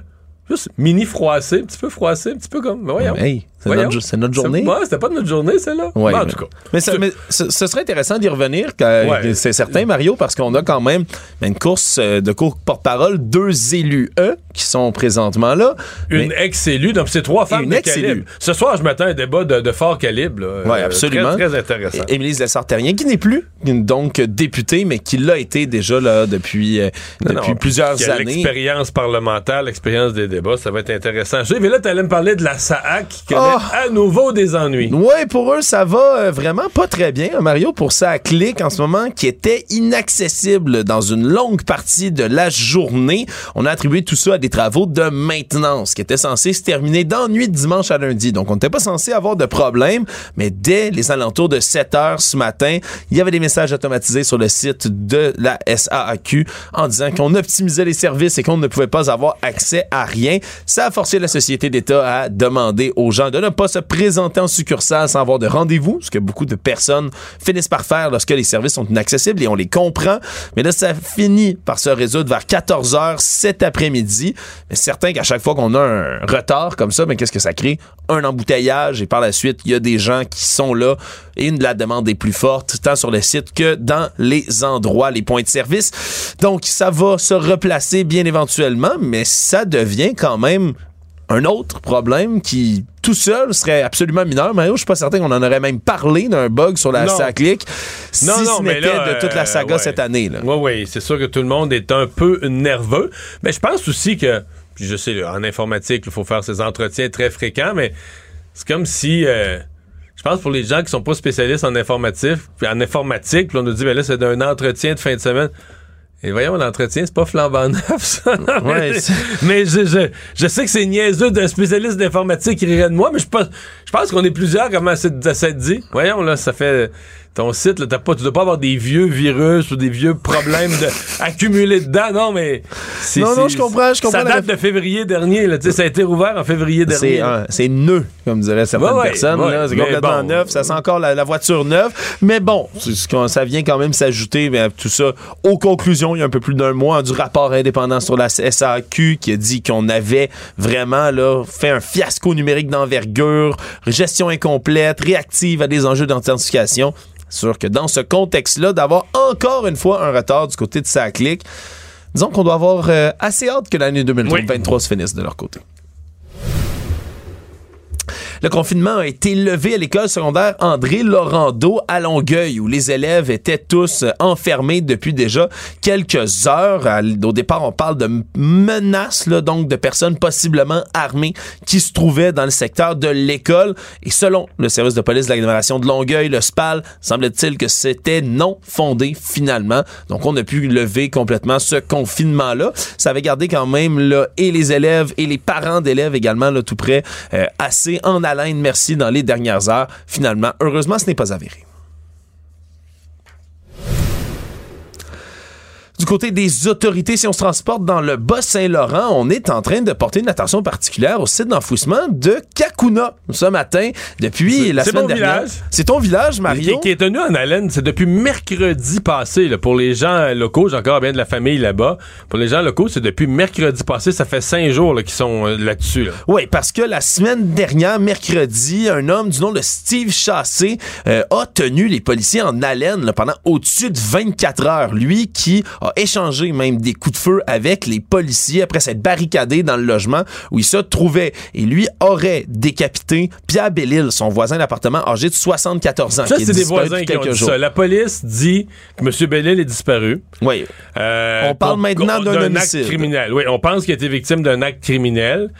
Mais on sait, la police refuse de parler. C'est les, voisins qui parlent de décapitation, mais la police reconnaît, est à la recherche de sacs de poubelle. Oui, puis on... Ils ont cherché au dépotoir, et ils ont cherché dans ce qu'on me raconte dans le village, dans toutes les tout ce qui est de bacs de vidange. Semble-t-il que tous les bacs de ordures ont été là, vidés et fouillés dans, le, dans ce coin-là. Et ce matin, c'est des représentants du laboratoire des sciences judiciaires et de médecine légale qui se sont présentés au site d'enfouissement à Kakuna.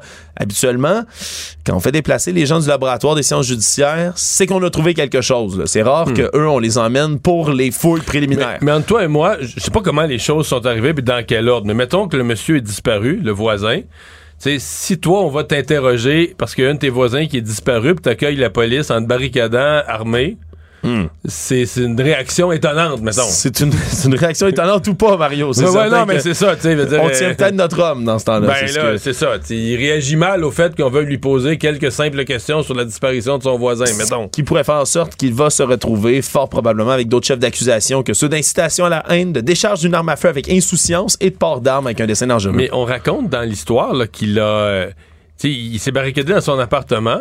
Mais sur l'étage, il y en avait d'autres. Mais c'est ça, c'est que pour élargir son espace ou se cacher puis réagir à la police, il a défoncé, tu sais, c'est des appartements, euh, pas sûr que c'est construit, là, tu sais, euh, en fer... euh, En fer forgé. non, non, en acier trempé. Tu sais, il a défoncé les murs des voisins. Pour se faire Pour comme se un- faire une zone plus large où ils puissent se déplacer, là. Donc, ça, c'est, tout- Mais quand ils l'ont arrêté, les gens du village autour, parce que moi j'ai de la famille qui habite pas loin, euh, je veux dire, c'était les...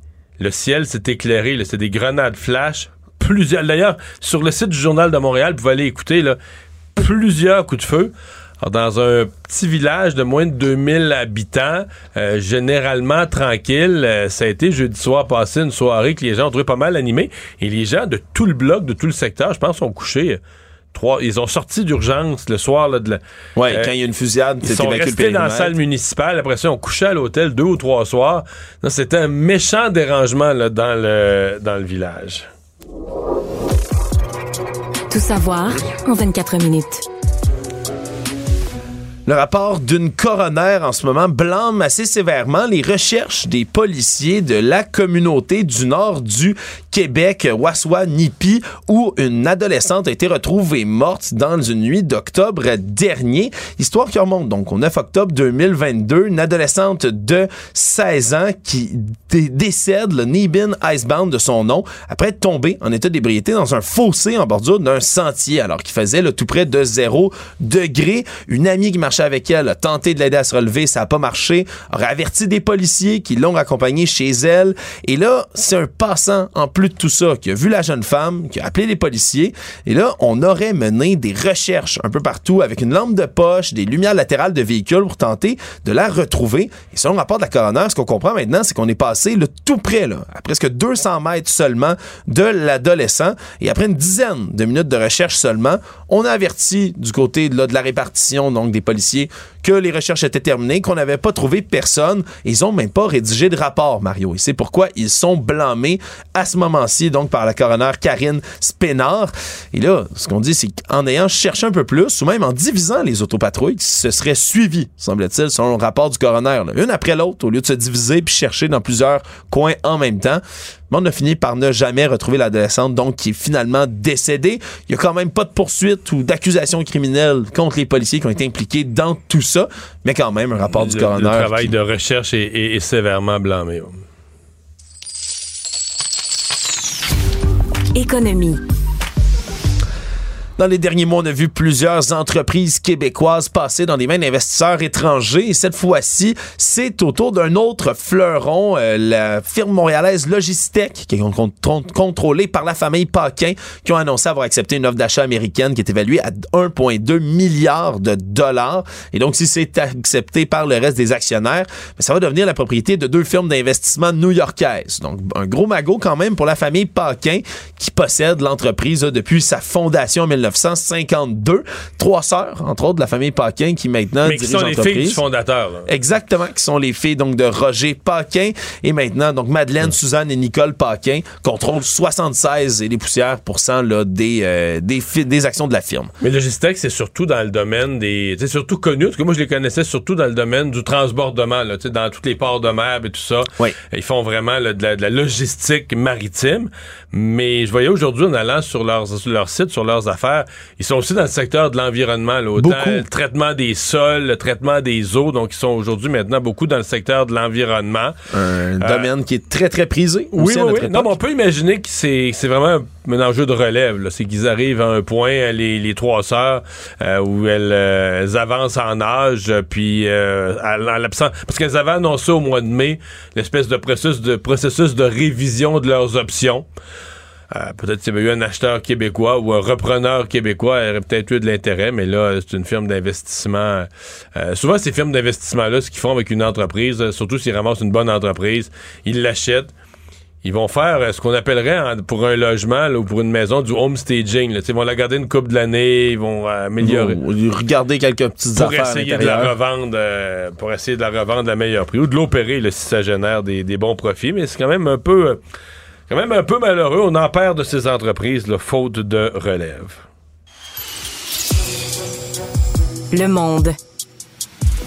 Moins deux personnes ont été tuées par balle à Bruxelles, en Belgique, alors que c'est le soir là-bas. Coups de feu qui ont été tirés vers 19h15 heure locale.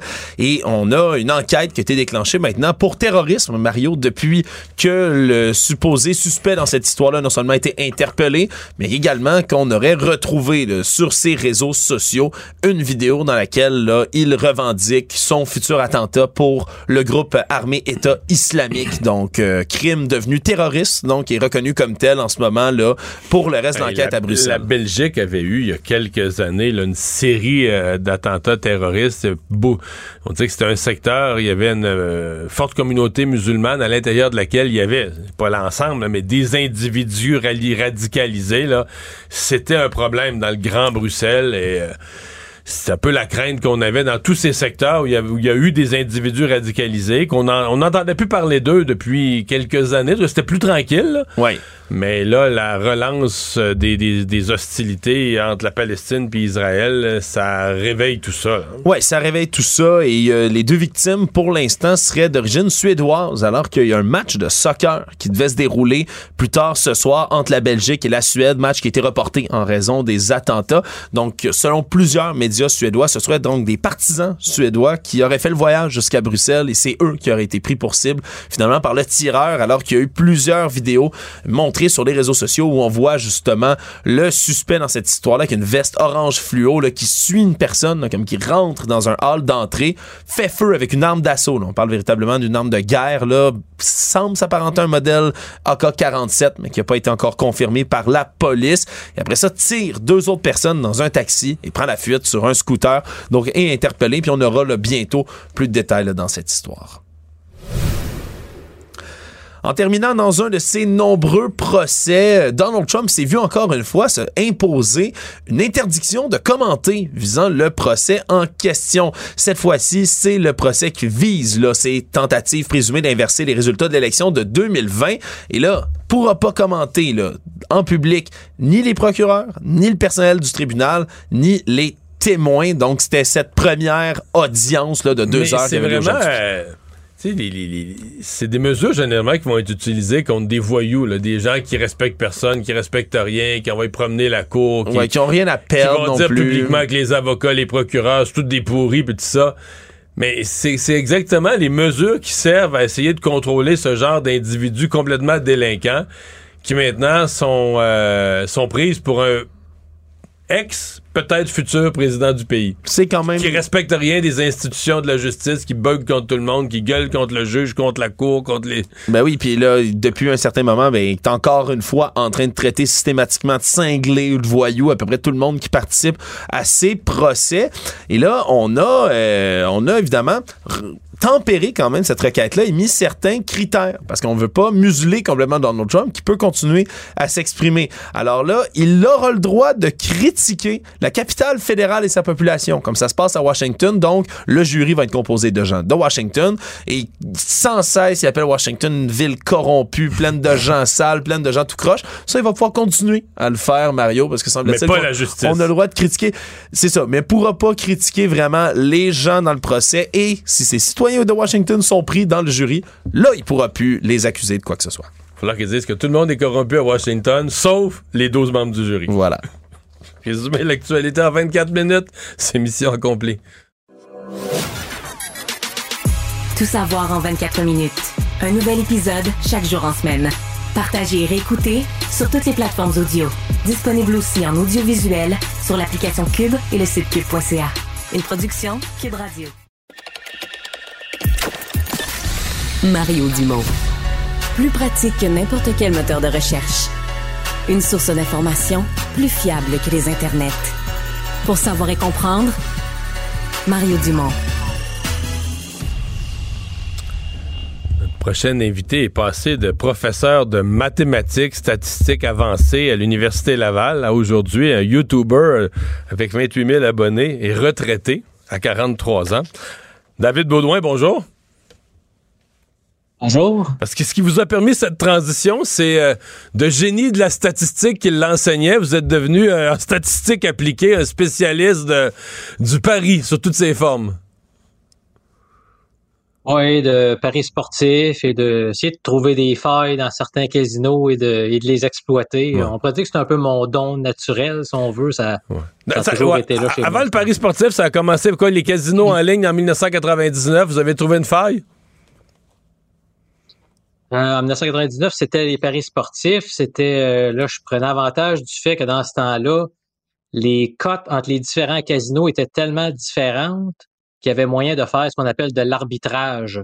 C'est-à-dire que si euh, les Canadiens affrontent les Bruins de Boston, par exemple, si les cotes sont très différentes d'un casino à l'autre, il y avait moyen de miser sur les Canadiens dans un casino et de miser sur les Bruins dans l'autre casino avec des montants spécifiques et d'être assuré en bout de ligne de faire un profit net. Parce qu'il y en a un des deux qui va perdre, il y en a un des deux qui va perdre, un qui va gagner, mais à cause des cotes différentes, tu es sûr de sortir gagnant. Exactement, c'est ça. Mais là, si tu mises des montants importants à toutes les fois qu'il y a un match, que cet arbitrage-là peut être fait, t'es comme t'imprimes de l'argent, là. Oui, exactement. Ben, c'est sûr qu'il fallait miser des assez bons montants. On fait des coups de 30, 40, 50 dollars, mais faites ça 10, euh, 15 fois par jour pendant des années. C'est sûr qu'éventuellement, ça s'accumule. Mm-hmm. Et euh, je voyais, je lisais dans, le, dans les casinos en ligne, une des choses que vous avez déjoué, c'est euh, des gens qui brassaient les cartes à la main. Peut-être pas avec la rigueur euh, requise. Oui, ils n'utilisaient pas des machines et non seulement ça, mais ils utilisaient des très grosses cartes parce qu'ils voulaient que les gens à l'écran puissent bien les voir, ce qui rendait le travail difficile et je voyais que ça n'avait pas l'air d'être super bien brassé. Et donc, j'ai fait des tests, puis là, je me suis rendu compte que Il y avait des séquences qui étaient restées 12, pareilles. 15 cartes, exact. Ouais. Exactement. Fait je pouvais savoir à l'avance les cartes qui allaient sortir. Là, vous les notiez? Oui, je les notais. Mais ça, c'est pas tricher. C'est pas tricher, c'est pas illégal, ça, ou c'est pas amoral, je sais pas. C'est quelqu'un. Ben, à mon sens, c'est à eux de s'arranger pour avoir un système qui est bien rodé pour pas que ces choses-là arrivent. C'est à eux à quand même bien brasser. C'est sûr que si j'avais été dans un vrai casino, j'aurais pas pu emmener mon ordinateur, tandis que là, ça se faisait par Internet, donc euh, évidemment, je pouvais utiliser des logiciels. Ils vous payaient, là, vous, vous, vous, gagnez plus que la moyenne, vous faisiez de l'argent avec ça, puis ils vous payaient, puis il y a personne qui posait de questions, juste en ligne, puis... Ah, ben, ça a marché pendant un an et demi environ. Puis à un moment donné, ils ont dû se rendre compte de quel était le problème. Ça a commencé à être difficile de reprendre mon argent. Mais ils ont fini par me payer, mais je pense qu'ils ont fini par voir qu'il y avait un problème, puis ils ont changé complètement le système. Ah, là, vous avez arrêté. Fait que d'abord, c'est toujours. Malheureusement, ça, ça a mis fin à cette séquence. Ça a mis fin à une belle séquence. Euh, mais des séquences, là, c'est. Je comprends que c'est des sommes importantes si vous êtes capable de prendre votre retraite aujourd'hui. Là, ça a été des, des bonnes. Il y a eu des bonnes semaines là-dedans. Oh, il y en a eu des, très, très bonnes, puis j'en ai profité le plus longtemps que, que j'ai pu le faire. Euh, c'était une très belle période. Est-ce qu'il y a moins de cracks aujourd'hui? Tous ces systèmes-là se sont perfectionnés. Exemple, le pari sportif. Est-ce qu'il y a moins de cracks dans le système aujourd'hui? Il y en a moins, effectivement. Il y en a encore euh, quelques-unes. Encore une fois, il y a moyen de d'avoir certains logiciels qui vont surveiller les cotes de toutes sortes de casinos. Et là, quand il y en a un dont la cote est différente des autres et beaucoup plus avantageuse, on peut sauter dessus et en profiter parce que là, on a un avantage mathématique. Donc, il y a encore certaines choses à faire.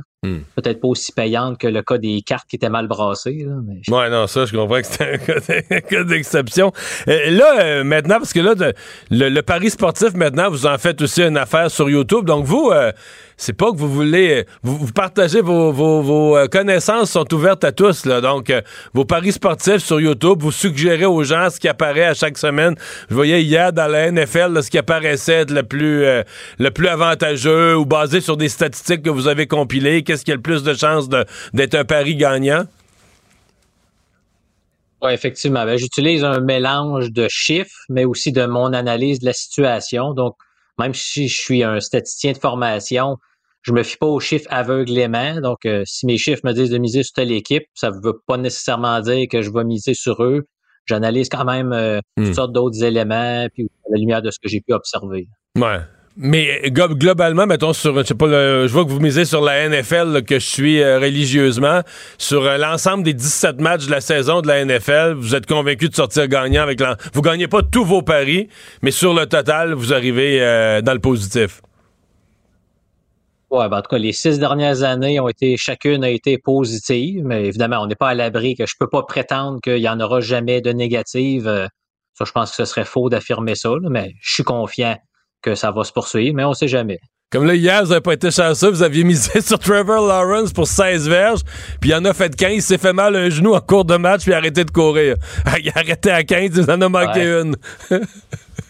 Ouais, à mi- mi-temps, il manquait juste une verge. Je pensais que c'était dans la poche, puis non, malheureusement, ça s'est pas produit. Mais c'est des choses qui arrivent. Ouais, ouais, ouais, c'est ça. Mais pourquoi ça s'est pas produit? Je l'ai lu tout à l'heure. Il a arrêté de courir parce qu'il s'est fait mal un genou. Il était encore capable de lancer, mais c'était plus, euh, c'était plus avantageux de courir. Ouais, on joue avec tout ça aussi. On peut miser sur quelque chose, puis le joueur se blesse sur le, sur le premier jeu du match, puis là, euh, fait qu'il faut être prêt à en perdre. On va pas toutes les gagner. Oh, il y, a il y a un élément de chance. Puis parfois, on est chanceux, parfois, on est malchanceux. Euh, on a tendance à plus se rappeler des malchances, mais il faut se rappeler que parfois, le- ça Hmm. tourne de notre côté aussi. Et là, vos, vos 28 000 abonnés, euh, quoi, ils viennent de partout. euh, c'est pas des Québécois, là. Votre, votre site, ça se passe en anglais. C'est des gens de partout en Amérique. Oui, c'est à peu près 65% aux États-Unis, peut-être un 30% au Canada, puis un 5% dans différents pays euh, à travers le monde, effectivement. À votre connaissance, est-ce qu'ils misent vos fans? Est-ce qu'ils font, est-ce qu'ils reprennent vos, euh, vos mises? Oui, ils les reprennent, la plupart, en tout cas, je crois bien, mais je leur mentionne toujours que moi, je suis là pour vous parler de mes paris à moi, puis vous êtes libre de faire ce que vous voulez avec. Je j'impose évidemment rien, mais je suis là pour donner de l'information, j'explique mes arguments, si j'ai des systèmes derrière les paris, donc euh, je donne toutes sortes d'informations, puis les gens, évidemment, sont libres euh, à eux de faire ce qu'ils veulent avec l'information. Mais là, euh, au point de prendre sa retraite à 43 ans. Oui, euh, ben, en tout cas, euh, sel- selon mes calculs, j'aurais pas de problème. Donc là, j'ai décidé de, de faire le grand saut puis d'arrêter. Mais, là, enseigner de- les maths, vous avez- je trouverais ça plate. Ouais, mais enseigner les maths par amour, là, par amour des maths, là, non? Rester à l'Université Laval pour les enseigner? Jamais moins. Ouais, jamais moins ça. Mais évidemment que là, j'aurais pas envie de me bercer sur une chaise à longueur de journée. Je trouverais ça plate. Donc, ça me prenait quand même un défi. Pour ça, j'ai décidé de continuer quand même cette, euh, cette aventure-là de, de ma chaîne YouTube, Professor MJ, pour. euh, Ouais, parce que pour les gens qui veulent vous trouver, c'est. Professor, Professor MJ, là, qui, euh, qui est votre. Pourquoi euh, MJ, David Baudouin, c'est pas vos initiales? C'est quoi? C'est mise au jeu? C'est euh? la première lettre, euh, la première lettre du prénom de chacun de mes deux enfants. Ah, ok, ok. Donc, Professor MJ, je comprends, je comprends. Ben, on va, euh, on va continuer à suivre ça. Je vais, je vais vous suivre. Je dis pas que je le ferai pas. Là, euh, miser sur quelque chose éventuellement. Là, hier, moi, j'étais un fan des Eagles. Hier, j'aurais pu faire de l'argent à miser contre les Eagles. que notre corps arrière qui a lancé une interception à une minute et demie de la fin. C'était sûrement hautement improbable. C'était quelque chose. ça aurait été quelque chose de faire bien de l'argent, ça. Ouais, trois interceptions dans le même match. Euh, Quoique les Jets ont une très solide défensive, Ouais, ouais, là, ouais. mais c'était quand même étonnant. Hey, merci beaucoup d'avoir été là, David Baudouin. Au revoir, bonne chance. Bien, merci à vous. Bonjour. Émotionnel ou rationnel? En accord ou à l'opposé? Par ici, les brasseurs d'opinion et de vision. Les rencontres de l'air. Bonjour Marie. Alors, on s'était promis à la fin de la semaine dernière de se reparler de ce Conseil général du Parti libéral. Euh, avant de parler de, parce qu'évidemment, ça a tourné beaucoup autour de la course au leadership, mais avant ça, le, rapport d'André Pratt et euh, de Marois euh, Cadet, ça, ça, semble avoir été bien accueilli dans l'ensemble. Ça semble avoir quand même rallié un peu la pensée générale des militants. Oui, absolument. Tu sais, moi, j'avais, Mario, j'avais émis certaines euh, réserve euh, la semaine dernière euh, parce que je trouvais que c'était un rapport bon qui embrassait très large. Là. c'est un peu comme ça que je l'avais résumé. Là. Ça donnait l'impression que euh, ça avait voulu plaire à tout le monde. Ben écoute, de toute évidence, je te confirme que ça a plu à tout le monde. C'est un peu le peut-être le côté positif de ce rapport-là. Moi, j'ai parlé à pas mal de militaires cette fin de semaine et encore aujourd'hui. Puis euh, écoute, j'ai rarement vu un accueil aussi euh, unanime sur un document qui a été partagé parce que à chaque fois que tu as un conseil général, tu as tout le temps des résolutions qui sont, euh, qui sont déposées, euh, tu as des documents de réflexion. Bon, tu as toujours des gens qui sont contre, qui sont pour, mais là, dans le cas du rapport euh, qui, a été, qui a été déposé, ça, a été reçu très, très favorablement. Là. Le monde s'accroche beaucoup à c'est une boussole, on a une boussole, on a une direction, c'est venu, mettre, si on veut, résumer non seulement les récriminations des membres des dernières années, mais aussi euh, un peu les valeurs, puis euh, la direction de tous. Donc oui, oui, ça s'écoute. Le rapport a, bien fait. Ils, ont, réussi à, remplir leur mandat. Ce qui a accroché un peu plus dans les discussions, c'est à quel moment euh, faire le choix du nouveau chef. il y a comme deux options. Puis là, ça, l'option... Il n'y avait, avait, pas d'option ultra rapide de partir une course demain matin. Il y avait l'option plus rapide, plus, de, plus devancé, donc de choisir un chef euh, à l'intérieur de l'année 2024, donc l'année prochaine, peut-être au printemps ou à la fin de l'été. Et l'option qui a été retenue, c'est l'autre, donc c'est reporter tout ça euh, probablement printemps 2025. Donc, euh, laissant bon plus de temps pour peut-être que la CAQ baisse dans les sondages ou que le Parti libéral y arrive des bonnes choses, mais en même temps laissant moins de temps au nouveau chef une fois élu pour préparer son élection. Oui, ben, tu le résumes bien. Il n'y avait pas vraiment de choix idéal. Là. La grosse préoccupation à l'interne du comité qui a déposé cette décision-là, c'est de se retrouver avec une course avec pas de candidat. Ou un seul qui est couronné. Un, ouais, un couronnement d'un candidat pas trop fort. Là. Ouais. C'est ça. Tout le monde semble être euh, très traumatisé de euh, la dernière course à la chefferie qui finalement n'a pas été une course, là, où Mme Anglade a été euh, couronnée. Personne ne veut retourner vers un scénario comme ça parce que tout le monde mise sur un débat d'idées, sur, tu sais, juste le fait quand tu as une course à la chefferie, tu as des débats qui sont organisés. Donc, c'est sûr que ça permet de, mettre des idées de l'avant, d'avoir une visibilité. Donc là, personne veut un couronnement, mais là, la préoccupation, c'est qu'à l'heure actuelle, il n'y a pas vraiment, tu sais, bon, il y a M. Beauchemin, dont on pourra reparler. Ouais, je pense qu'on va reparler de lui. mais il n'y a pas Oui, c'est ça. Mais il n'y a pas, y a pas de, de candidat. Donc, c'est la grosse, gros, le gros stress, là. Puis, tu sais, je veux dire, moi, j'ai eu ces échanges-là avec, comme je te dis, des gens du comité, là, sont extrêmement inquiets de voir qu'en ce moment, ça ne soulève pas l'engouement. Donc, le pari qui est fait, c'est de mettre ça le plus tard possible, donc en 2025, en se disant, bon, un, ça laisse le temps au parti de, de reprendre un peu du poil d'abête. Il y a un pari qui est fait aussi de se dire, est-ce que la CAQ, tu sais, on l'a vu, la CAQ, qui commence à descendre un peu dans l'appréciation. Il y a pas, tu sais, on n'est pas, euh, c'est pas paniqueville non plus au niveau de la CAQ, là, mais les sondages, il y a une diminution de l'appréciation. Euh, le vernis a commencé à craquer. Euh, tu sais, le, le il y, a, il y, a, des insatisfactions qui sont faites mais c'est pas sûr. Mais c'est pas sûr que le Parti libéral, tu sais, tu pourrais avoir un scénario où la CAQ baisse, mettons, à 30% ou à 28 là, mettons, dans un an, mais que ces points de pourcentage-là ont été récupérés un peu par le PQ, un peu par euh, Québec solidaire. Tu sais, si le Parti libéral n'est pas dans le décor, réussit pas à passer son message aux francophones, les électeurs déçus vont aller ailleurs, à limite une coupe pour aller chez Éric Duhem, sont plus à droite économiquement, peu importe. Mais tu sais, le Parti libéral pourrait se retrouver dans le scénario un peu euh, terrible où la, baisse de la CAQ s'est produite, mais rien n'a été récupéré par le Parti libéral. Ben, c'est ce qu'on a vu dans l'élection partielle dans Jean Talon. Ben, oui, oui c'est un bel exemple. C'est exactement ce qui s'est passé dans Jean Talon. Le Parti libéral du Québec, écoute, c'est un château fort libéral, il faut le faire, ils sont arrivés quatrième. C'est le Parti québécois, finalement, qui est allé chercher l'insatisfaction des caquistes. Donc, est-ce que c'est ça qui pourrait continuer de se produire? sais, force est de constater qu'il n'y a pas d'effet il n'y a pas une Tanguay Mania. Là, il n'y a pas d'effet Marc Tanguay. Il n'arrive pas à. Donc là, c'est lui qui va être là encore. On peut penser, comme chez moi, qu'il y a un putsch à l'interne, mais j'ai pas de secret à te révéler là-dessus. Mais en théorie, c'est lui qui est là jusqu'à l'arrivée du nouveau chef. là, ça veut dire que le nouveau chef, quand il arrive en 2025, euh, on dit il y a 18 mois pour faire, euh, pour préparer, pour se préparer avant l'élection. Mais moi, ce qui, ce qui ce que je vois là-dedans, c'est au-delà du 18 mois, il y a deux sessions au Parlement. C'est pas beaucoup, ça. Deux sessions au Parlement pour te faire connaître, pour faire des périodes de questions, pour euh, venir ébranler euh, le, le, gouvernement, pour te présenter. Ouais, te donner une stature aussi, là, tu sais, que tu es un chef de l'opposition, donc tu es peut-être un premier ministre en devenir. Il y a une stature qui prend une couple d'années, des fois installée, là.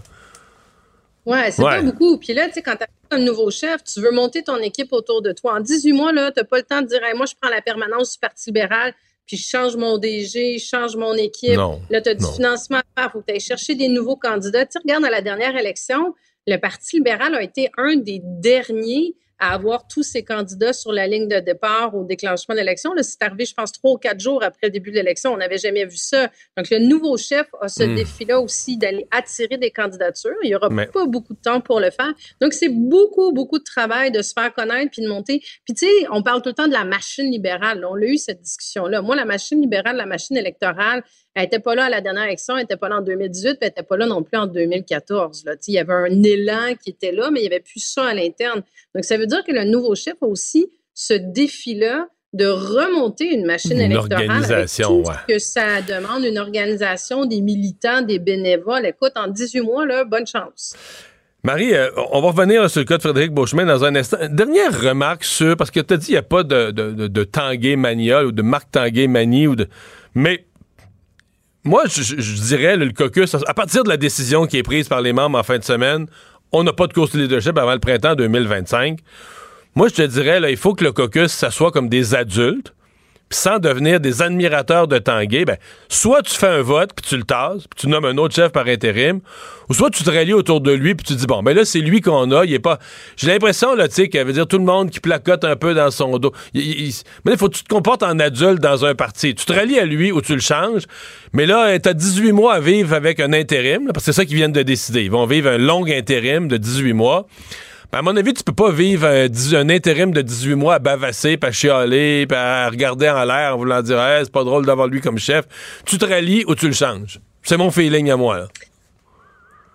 Euh, tu te rallies ou tu le changes, oui, mais tu regarde en même temps, euh, Mme Anglade va avoir été là pendant deux ans, puis ça va avoir été deux ans de caucus euh, totalement toxique, de, manque de solidarité, de conflits internes, de bisbille. Là, tu peux mettre tous les mots là-dessus.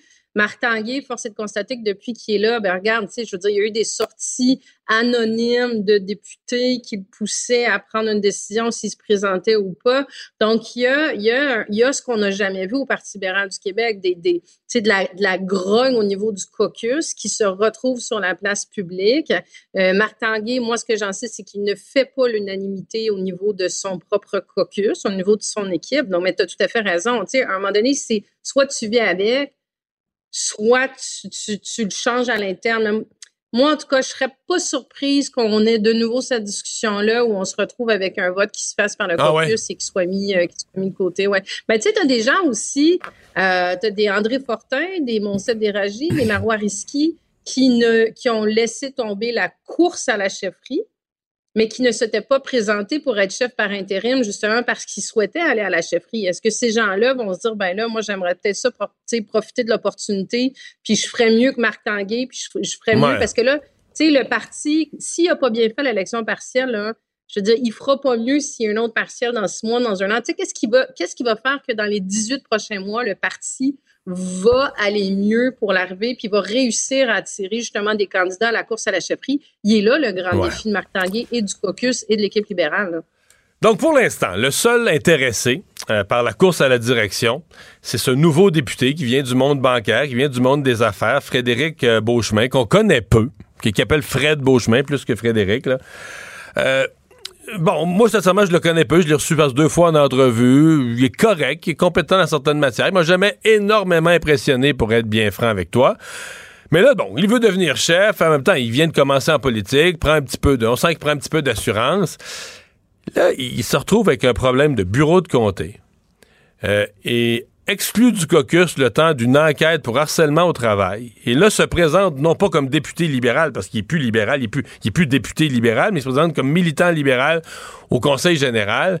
Et là, euh, ben lui, il veut une course plus anticipée, il veut une course plus hâtive parce qu'il veut se présenter et il veut être couronné. Et là, ces militants sont très agressifs. Il y a une espèce de garde rapprochée, mais c'était très cinématographique. Ils se présentent comme si il est toujours entouré de monde dans un corridor. Il leur fait un souper vendredi soir. J'ai vraiment pas l'impression que son attitude générale a été, a, été appréciée du membership. Là.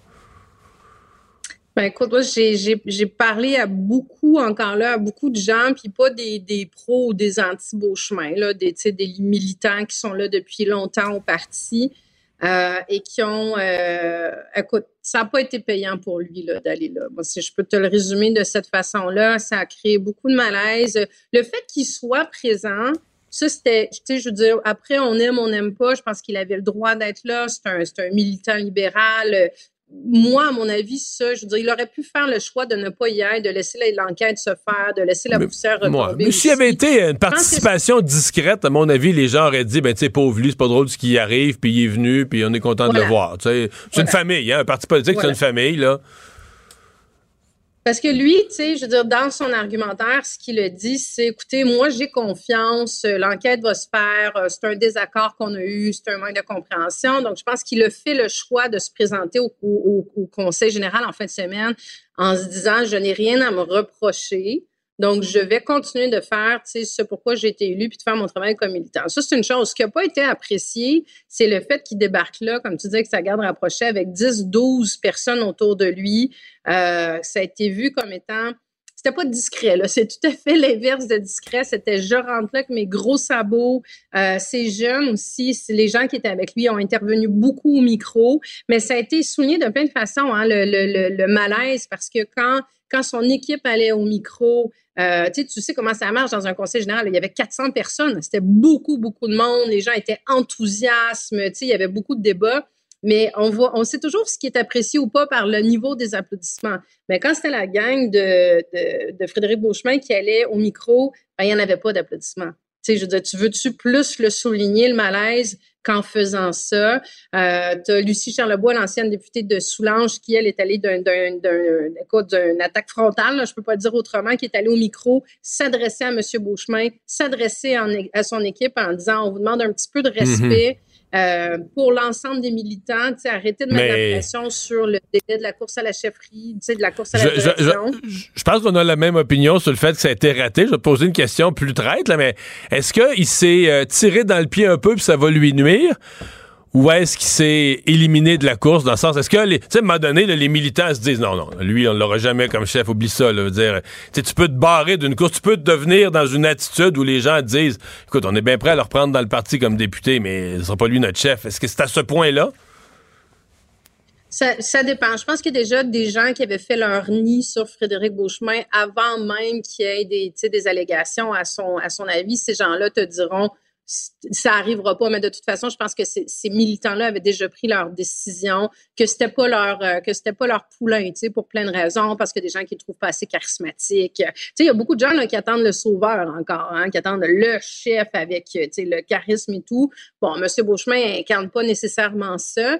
Euh, je pense pas qu'il s'est éliminé d'office. J'ai entendu beaucoup de gens dire ça. Moi, je pense pas qu'il s'est éliminé d'office. Je pense qu'il, comme je te dis, ça n'a pas été payant pour lui. Je pense que là, il y a des gens qui vont évaluer est-ce que est-ce que c'est un manque de jugement?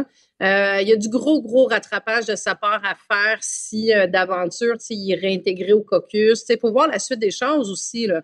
Hmm. Mais c'est sûr que ça part, ça met un petit sabot de Denver sur, sur, sa démarche. Là. Tu sais, des fois, on regarde ça, nous, du point de vue de l'image, puis on peut dire ça a donné l'image d'un manque de jugement. Ça peut aussi être la preuve qu'il n'y en a pas de jugement et qu'il sera un mauvais chef. Excuse-moi, là, mais ça peut. Tu sais, des fois, on regarde ça ben, dans. C'est ça que je dis, tu sais, la... C'est ça, ça peut être l'image, mais ça peut être le fait aussi, là.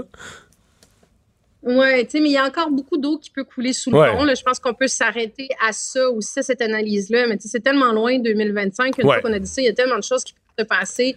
moi, je, moi, je suis pas prête à dire que parce qu'il s'est présenté cette fin de semaine puis qu'il a pilé sur les pieds de plein de monde, c'est terminé pour lui. Là, je pense qu'il va falloir qu'il soit très, très habile, par contre, pour la suite des choses s'il veut euh, euh, créer certaines relations. Mais c'est sûr que ça l'a pas aidé. Une fois qu'on a dit ça, c'est 400 militants la personne qui va vouloir devenir chef du Parti libéral du Québec va falloir qu'elle aille chercher des nouveaux membres, qu'elle aille reconquérir de nouveaux militants. Il y a, il y a, il y a Sauf du travail à faire en dehors des gens qui étaient là. Sauf que les participants au Conseil général, c'est les têtes dirigeantes, c'est le leadership. C'est si, si eux, ils disent à tout le monde que t'es pas, pas terrible, ça, ça part mal. Là, tu pars avec des pneus, tu pars avec des pneus qui ont pas... Ben, non, mais ça part mal. Ça, c'est sûr que pour lui, c'est on est rendu à deux prises.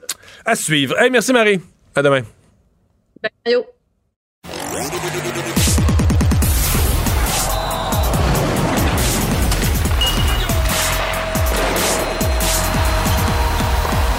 Jean-François Barry, un chroniqueur pas comme les autres. Bonjour Jean-François.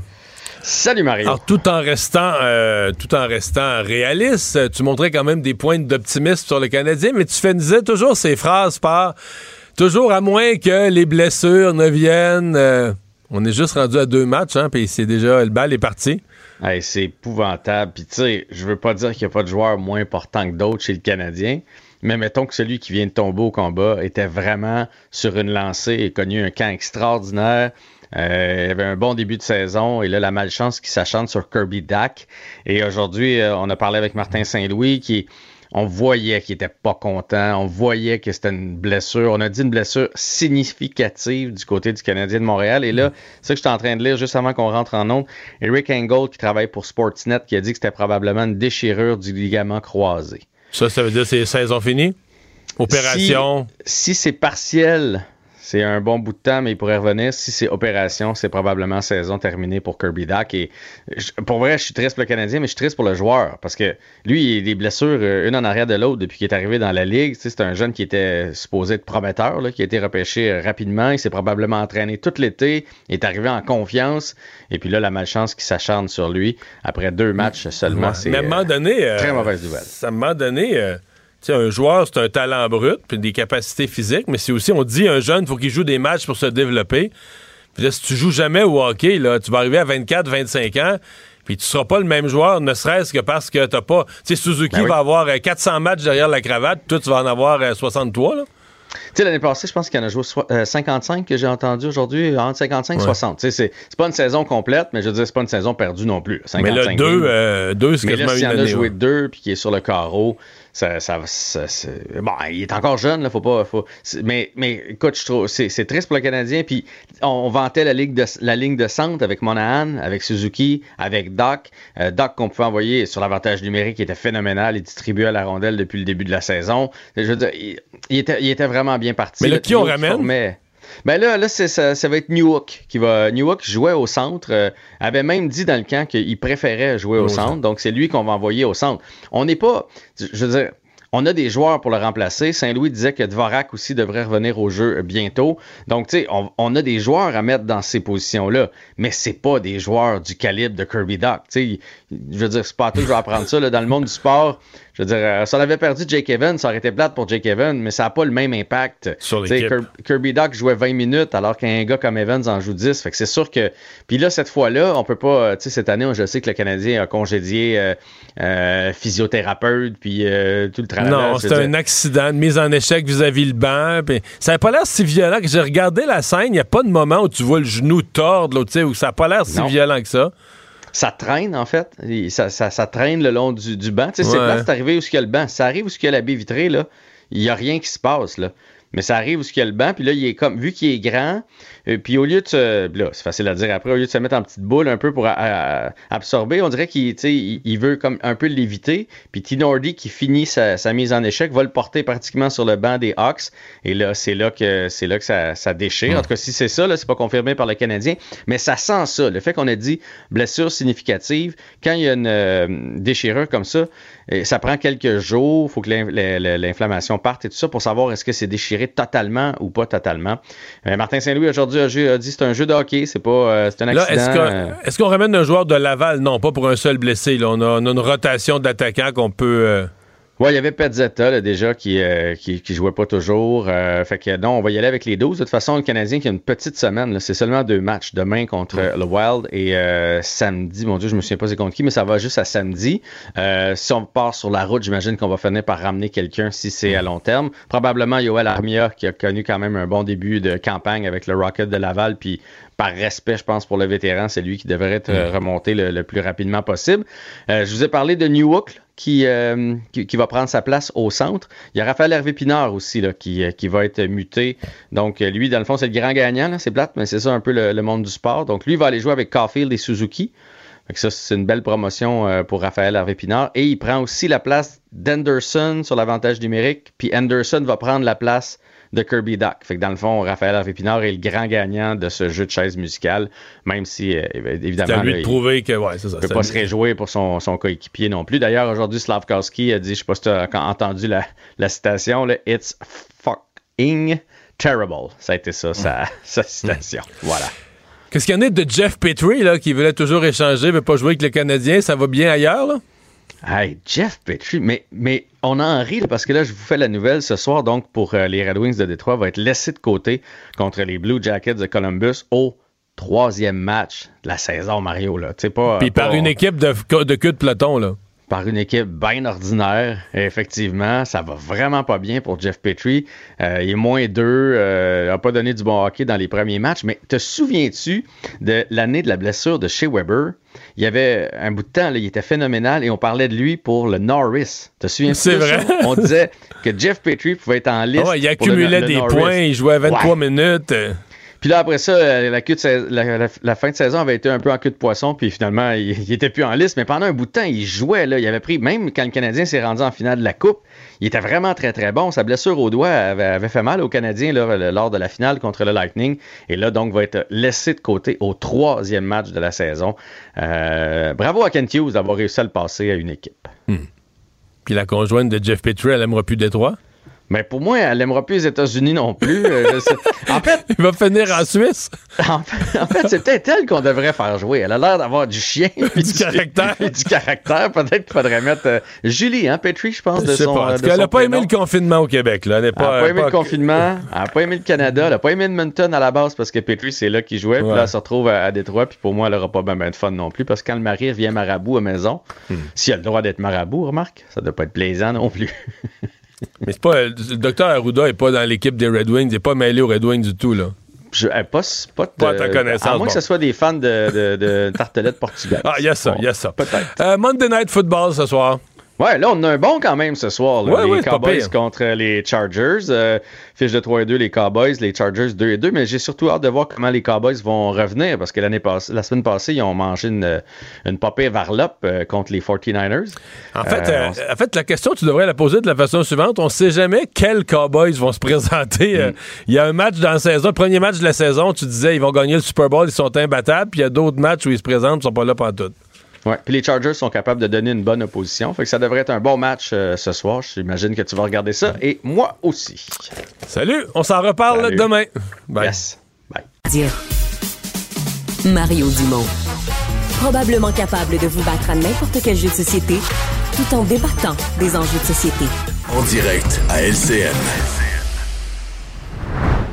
Eh ça fera un an, dans quelques jours, que Bernard euh, Drainville est en poste comme ministre de l'Éducation. Le temps file, Alain, vous l'avez rencontré ce matin. Hein. il y a plusieurs dossiers chauds entre les mains, toujours. Oui, et lui, ce qu'il considère son bon coup, c'est l'accélération euh, des diplômes pour euh, les enseignants. Moins bon coup, quelques-unes des déclarations maladroites, entre autres comparer les enseignants euh, aux députés. Euh, ils s'intriguent et s'interrogent et se questionnent sur la violence dans les écoles. Mais vous avez vu aujourd'hui plusieurs professeurs, euh, des parents, pardon, qui ont été très stressés avec le confinement à mm-hmm. l'école Laurando à Longueuil. Mais on a vu des images apparaître de gens qui étaient agressés par d'autres jeunes. Ça, ça le préoccupe. On écoute. Bagarre, ah, écoute, ça, ça, ça, ça, me, ça me trouble. Ça me trouble. Puis je pense qu'il y a là-dedans un phénomène social. C'est partout, hein, en Occident. Hein, on voit ça partout actuellement. Je pense que c'est lié en partie à la pandémie. Je pense qu'on récolte euh, certains des contre-coups de la pandémie. Mais je pense qu'il y a aussi là-dedans un phénomène social, culturel qui, qui, euh, qui, nous dépasse un peu. C'est comme si parfois, Alain, le civisme avait pris le bord un petit peu. Le respect de l'autre, le respect de l'autorité. Il y a des espèces de règles de base qu'il faut, je pense, renchausser dans notre système scolaire, dans, dans nos écoles, puis peut-être aussi dans notre société en général. Beaucoup de matière intéressante euh, là-dedans pour euh, enchaîner avec notre joute des analyses. Bonsoir à vous trois. Bonsoir, Bonsoir Sophie. Bonsoir. Alors, disons que l'actualité se, se, colle euh, très bien au propos du, du ministre et vice-versa. Un autre traumatisme dans une école, un canulaire heureusement, mais dans le contexte de ce qui se passe au Proche-Orient, euh, on comprend que tout le monde est sur les dents, là, Paul. Oui, on était en direct à la joute. Yves Poirier nous faisait voir quand les élèves ont été euh, habilités à sortir de, de l'école André Laurando et on voyait le soulagement des élèves et des parents morts d'inquiétude heureusement, tout est bien qui finit bien. Fausse, fausse alerte encore une fois. Mais ce sont des, des, des temps très difficiles à, à tous égards. Là. Je parle même pas de la pandémie, le post-pandémique, mais en même temps avec ce qui se passe effectivement à l'échelle internationale. Ouais. Euh, Sophie, c'est pas drôle pour personne en ce moment, encore moins encore moins pour les jeunes. Oui, c'est générateur de, de, beaucoup, beaucoup d'anxiété. Emmanuel, on pense aussi à tous ces épisodes de violence, de bagarres entre jeunes à l'école, diffusés sur les réseaux sociaux par la suite. Là. Euh, bon, on s'interroge, là, on, on, nous parle d'un plan éventuellement là, pour... Est-ce que ça va ramener un peu de sérénité dans les cours d'école? T'en penses quoi? Ben, je sais pas. Le plan, on, premièrement, il faut voir ce qu'il y a dans le plan avant de voir s'il est susceptible de fonctionner. Puis moi, je suis pas de ceux qui pensent qu'un plan suffit en, en, en soi. Le plan, il faut qu'il gagne l'adhésion de tous les acteurs du réseau de l'éducation. Il faut que ça devienne un projet d'école, un projet de la communauté scolaire. Puis c'est un projet dans la société plus largement. Là. Euh, on a beau avoir des plans dans les écoles, si les parents euh, ne renforcent pas ce message-là auprès de leurs jeunes, que la violence ne ouais. règle rien, qu'il faut intervenir pour sauver un enfant, euh, pour venir en aide à un enfant qui se fait battre, qui se fait intimider, qui fait le reste, mais là non plus, ça sert à rien. Puis ça, c'est sans compter que si les gens sont sur les réseaux sociaux en train de crier puis de s'invectiver et de s'insulter l'un l'autre, mm -hmm. on ne peut pas être surpris que leurs enfants fassent la même chose. Donc, c'est mm. un gros projet là, qui ouais. dépasse le plan Énorme, énorme. Euh, maintenant, Mario ministre qui présente c'est bon, c'est mauvais coups, un tout petit résumé, on aura le reportage un, un petit peu plus tard. Comment, toi, tu évalues euh, quel bulletin tu lui donnes après un an au, au volant du mammouth de l'éducation? Ben, je pense qu'il y a une bonne lecture. Effectivement, son bon coup, accélérer la formation des enseignants. Il y avait un problème avec ça, puis il y a urgence de le régler. Euh, oui, ces déclarations ouais. sur les enseignants, je pense que c'est heureux de l'entendre réaliser à quel point ça a été un mauvais coup. Moi, je pense que c'est pas un mauvais ministre de l'Éducation. Euh, il y a eu des ratés, il n'y a aucun doute là-dessus. La rentrée, il va falloir qu'on planifie ça mieux, quoique, bon, lui-même reconnaît que dans les centres de services scolaires, c'est un peu le c'est un peu le bordel, mais là, à sa deuxième rentrée, on sera moins, on sera moins patient, moins indulgent mmh. à son endroit. Mais ce que je me rends compte mmh. surtout, c'est que, on disait que ministre de la Santé, c'était un endroit pour aller se péter à gueule, puis c'est en train de devenir vrai du ministère de l'Éducation aussi. Parce que le ministère de l'Éducation, okay, t'as, oui. déjà, déjà la complexité mmh. du monde scolaire, puis là, t'ajoutes tous les problèmes de société, violence, réseaux sociaux, mais qui dépassent largement le milieu de l'éducation. C'est des problèmes de société. Tout ça se ramasse à l'école. Aïe aïe. Paul? Ouais. Et en plus, M. Drainville a, a hérité d'un système qui est, qui est dysfonctionnel à, à, certains égards. Après, après les commissions scolaires, euh, non, tout le monde a été euh, surpris d'apprendre que le ministre ne savait pas il, combien il manquait de profs. Euh, il apprenait à la dernière minute, ça n'a pas de sens. Ça. À la dernière minute, combien il manquait d'enseignants à, à, quelques jours de, de, la rentrée scolaire. Mais aussi, ouais. en, en, partie aussi, le meilleur culpa de M. Drainville est intéressant. bon, évidemment, il, il vient, on le sait, d'où il vient. C'est un ancien péquiste. Mais ce que les caquistes ne savaient pas, c'est qu'il amenait avec lui peut-être aussi en partie un, un, un concept très péquisto-péquiste à l'époque, l'autopelure de bananisation. Parce que M. Drainville, faut le dire, il le reconnaît lui-même, au fond, a fait preuve de beaucoup de maladresse dans ses communications. Il faut un communicateur pour mal communiquer ouais. une fois passé en politique. Mais il a, il a contribué à, à, à ajouter un, de l'incertitude, euh, à faire en sorte que ça manquait le, le mm. message que les parents, que les élèves recevaient, manquait euh, de sens de direction, peut-être d'autorité mm. en quelque part. Euh, sa rentrée ouais. scolaire, c'est mieux fait que ce que ça annonçait au départ, mais une partie de ses problèmes qu'il doit à lui-même. Oui, en tout cas, de, il a pris des notes. Gardons-nous quelques minutes pour parler du PLQ. Un congrès en fin de semaine qui vous a sûrement passionné, vous qui aimez tant la, politique. Vous pensez quoi des échanges du week-end? Est-ce que le parti Emmanuel en sort grandi, en pleine résurrection, là, comme on l'a entendu? Il ne faut pas grandir en résurrection. Je ne suis pas certaine. On moins, c'est un parti c'est un parti qui a une feuille de route. Il sait où il s'en va. On leur a fait un rapport avec des politiques là, pour qu'on ait au moins un guide là, sur quoi penser, quoi dire. Euh, il y a un échéancier euh, pour avoir un chef. Donc ça, ça permet là, de, que tout le monde rame dans la même direction. Mais moi, mm. je suis de ceux qui croient que le problème de ce parti-là, qu'on peut faire tous les brassages d'idées qu'on veut, il a peur d'une autopsie de ses échecs. Mm. Et c'est bien beau dire le Parti libéral est déconnecté des francophones. Il faut comprendre pourquoi, il faut comprendre comment ça s'est matérialisé, il mm-hmm. faut comprendre comment on bâtit une nouvelle coalition. Et ça, c'est par des post-mortem, c'est par les, une autopsie sérieuse, là, mais des politiques de ce gouvernement-là sur plusieurs décennies là, pour vraiment comprendre ce qui a mal été. Ça, c'est un parti qui, pour l'instant, n'a pas le courage de le faire. Mm-hmm. Et Mario, euh, une course pas avant 2025, là, on perd pas beaucoup de temps avant le prochain scrutin?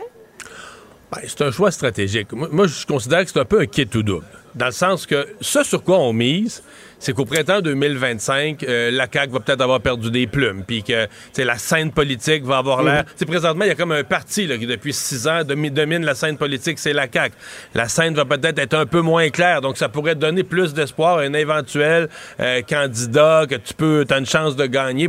Donc, on dit le meilleur candidat pourrait poser leur candidature. Mais c'est sûr que le prix à payer, mm. si tu n'attires pas ces, ces, grosses pointures ou de candidats intéressants, tu vas te retrouver avec un candidat ordinaire, mais qui en plus aura pas le temps de se préparer, là. Va, devenir chef, puis va se retrouver quelques mois plus tard en campagne électorale. On va avoir juste deux sessions parlementaires pour se faire valoir. Ça, c'est le prix à payer. Mhm.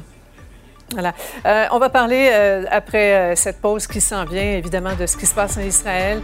le Canada qui ajoute sa voix au pays qui réclame un couloir humanitaire pour évacuer les civils à Gaza. On y revient au retour. Cube Radio. Une autre vision de l'actualité. Alors, euh, des scientifiques qui sont intéressés à savoir quel animal est le plus fort. Ça, ça me fait toujours rire, hein, parce qu'on dirait que c'est un peu le, débat. Euh, dès que t'es un enfant puis tu t'intéresses un peu à la zoologie, Mario, je sais pas si c'était ton cas, mais moi, c'était ben non, le requin, c'est bien plus fort qu'un loup. Parce que, mettons, un, mettons un serpent, là, même petit, qui a une piqûre mortelle. Ouais, c'est ça. ça Il devient fort euh, contre des bites, bites beaucoup plus grosses. Ben voilà. Puis là, après ça, t'en as qui volent, t'en as qui nagent, t'en as qui courent comment tu fais pour départager tout ça?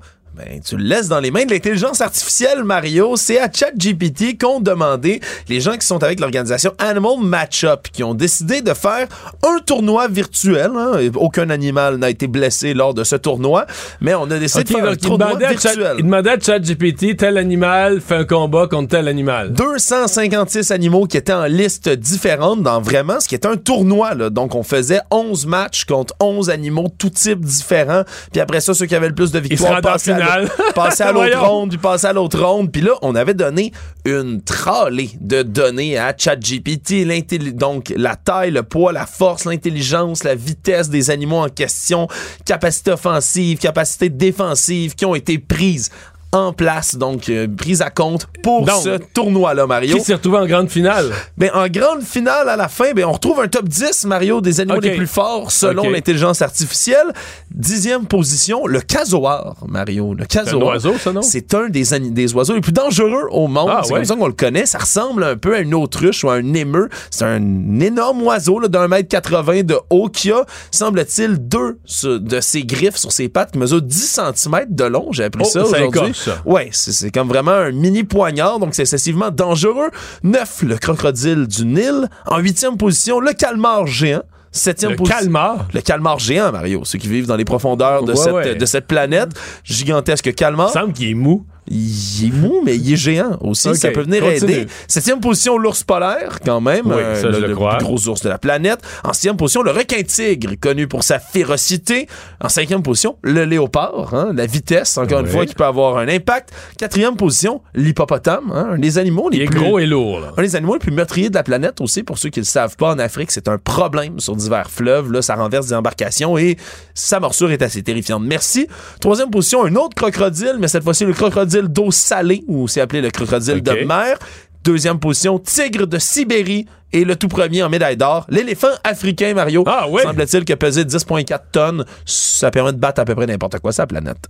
Donc la finale s'est faite dans le fond entre le premier, c'est l'éléphant africain puis le tigre de Sibérie. Exactement, qui ont fini par s'affronter et l'éléphant africain, selon l'intelligence artificielle, l'a emporté. Merci Alex. Une autre vision de l'actualité. Cube Radio. Cube Radio.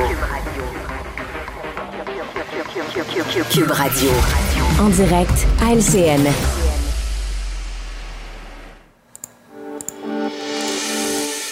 Alors, Israël a bien averti aujourd'hui hein, que ce serait une longue guerre. Euh, plusieurs pays craignent que le conflit soit exporté sur leur sol. On a vu en cet attentat aujourd'hui, en fin de journée en Belgique. On commence à ajouter des, des analystes, on poursuit, c'est-à-dire des centaines de Canadiens ont été évacués. Euh, Justin Trudeau a demandé cet après-midi au, au Hamas euh, en Chambre de libérer tous les otages immédiatement. Il se dit très inquiet des conditions de vie terribles dans la bande de Gaza. Et là, les humanitaires, Paul, parlent d'une situation carrément intenable pour les civils qui ont été déplacés. Oui, M. Trudeau qui a implicitement confirmé que parmi les... Là, on parle de 190 otages, il y a au moins trois Canadiens. Là. Ouais. Euh, Ottawa est très prudent jusqu'à maintenant, mais ça semble être euh, se confirmer. Euh, en ce moment, j'écoute tout ce qui se dit et je lis tout ce qui s'écrit en, Israël, à l'inter- à l'interne, en Israël. Il y a une unité nationale indéfectible derrière l'armée, derrière le gouvernement pour aller Mhm. frapper, éradiquer dans la mesure du possible le Hamas. Mais ça devient euh, insoutenable à certains égards, la situation euh, à Gaza. Les images, bien sûr, mais la souffrance euh, causée par ces bombardements et par l'étau total euh, qu'Israël maintient et même resserre sur, sur Gaza, le temps commence à presser. Les Américains tentent en coulisses de négocier soit un Mhm. corridor humanitaire ou, de- ou des actions pour soulager les, les civils. Rien n'a fonctionné, rien n'a débouché, en tout cas, Sophie, encore, encore euh, aujourd'hui, tout le monde retient son souffle. Ouais. Emmanuel, pe- personne n'en veut de, de- de ces, de ces réfugiés, de ces civils palestiniens. Et on craint le- que le Hamas s'infiltre à travers euh, les gens qui pourraient, j'imagine, sortir éventuellement de là. Oui, et c'est un peu. Moi, je pense qu'il y a un risque réel qu'Israël ne perde l'avantage moral là, de cette offensive-là si on ne trouve pas une forme de solution là, pour au moins accommoder la crise humanitaire. Mais en même temps, il faut comprendre la position impossible dans laquelle est Israël. Euh, on tient Israël comme responsable du fait que le Hamas euh, se sert de sa population civile comme des boucliers humains, Euh, du fait que le Hamas euh, cache euh, ses quartiers généraux, ses bureaux, ses manufactures d'armes sous des hôpitaux, des écoles, du fait que toute la ville là-bas est structurée pour que soit le Hamas est intouchable, si on veut protéger les civils, ou on sacrifie les civils pour atteindre le, le- le Hamas. Et je pense que c'est tragique comme situation, mais il ne faut pas perdre de vue que cette responsabilité-là repose sur les épaules du Hamas et que, euh, à cause de son pouvoir dans la société, c'est la raison pour laquelle les autres pays sont très prudents aussi Mhm. avant d'accueillir des réfugiés euh, Ouais. palestiniens. En tout cas, Mario, il y, a- il y a- il y a tout un, un ballet diplomatique là, qui est en cours. Là. On, on lit les dépêches un petit peu partout. Bon, les Américains, bien sûr. Est-ce que Biden s'en va là-bas? Le Canada, l'Allemagne, la France? Pour essayer de tempérer un peu les, les- les ardeurs de, de Netanyahou et éviter une contagion du conflit éventuellement. Mais c'était prévisible. La semaine passée, le message, c'était Israël a été frappé, ses citoyens souffrent, euh, il y a eu des morts. Euh, Israël doit répliquer à telle horreur. C'était ça qui était, le, je dirais, le, l'élément dominant. Mais là, c'est comme si c'est l'aspect humanitaire qui reprend le dessus et c'était prévisible. Moi, j'ai Ouais. trouvé aujourd'hui, sincèrement, là, j'ai, beaucoup aimé la- l'intervention de M. Trudeau sur le côté humanitaire, sur le rappel que le Hamas, c'est un groupe terroriste. Donc, il a rappelé les positions du Canada, mais a quand même ramené l'aspect humanitaire, euh, le fait qu'on veut pas que ce conflit-là soit importé chez nous, l'unité dans notre pays. Non, j'ai trouvé qu'il avait fait un discours aujourd'hui. euh, il n'a pas voulu trop en mettre, pas de théâtre, beaucoup d'aplomb, euh, tout y était, tous les éléments de contenu. J'ai trouvé aujourd'hui qu'il a été vraiment là, très solide. Ouais, mais certains, Paul, se demandent si c'est pas venu un peu tard quand même. Si on n'aurait pas pu. euh, Oui. Mais- Mais c'est- un peu embêtant, mais euh, il y en a pas moins qu'effectivement, la, la stratégie de- euh, d'Israël, Mhm. c'est clair, il n'y aura pas d'aide humanitaire tant qu'il y aura des otages. Et, et la question du droit international se pose pour le traitement qui est réservé Mhm. aux civils palestiniens. On le voit image par image, scène par scène. Mais parce qu'on parle de droit international, ayons toujours à l'esprit que le Hamas a enlevé, kidnappé des civils et détient des otages et li- et s'en sert aussi comme bouclier euh, humain. Alors donc, euh, c'est une, situation qui est extrêmement complexe et tout est en place pour, au fond, une suite qui sera encore plus difficile à observer. Absolument. En tout cas, il y a peut-être un corridor humanitaire aérien, là, que selon ce que je lisais, qui va peut-être s'organiser sous l'égide de l'Union européenne. Peut-être un début, Emmanuel? Ben, c'est essentiel. Je veux dire, il y a, une limite à priver euh, les civils d'aide de ressources d'eau et je pense qu'Israël n'a pas le choix à un moment donné que de consentir à ce qu'un minimum d'aide rentre pour sauver des vies. C'est la seule façon pour Israël de sauver la face là-dedans. Voilà. Merci à vous trois. On se retrouve demain. Une autre vision de l'actualité. Cube Radio. Ah voilà, c'est ce qui conclut notre émission de ce jour. Merci d'avoir été des nôtres. Rendez-vous demain 15h30. Au revoir. Cube Radio.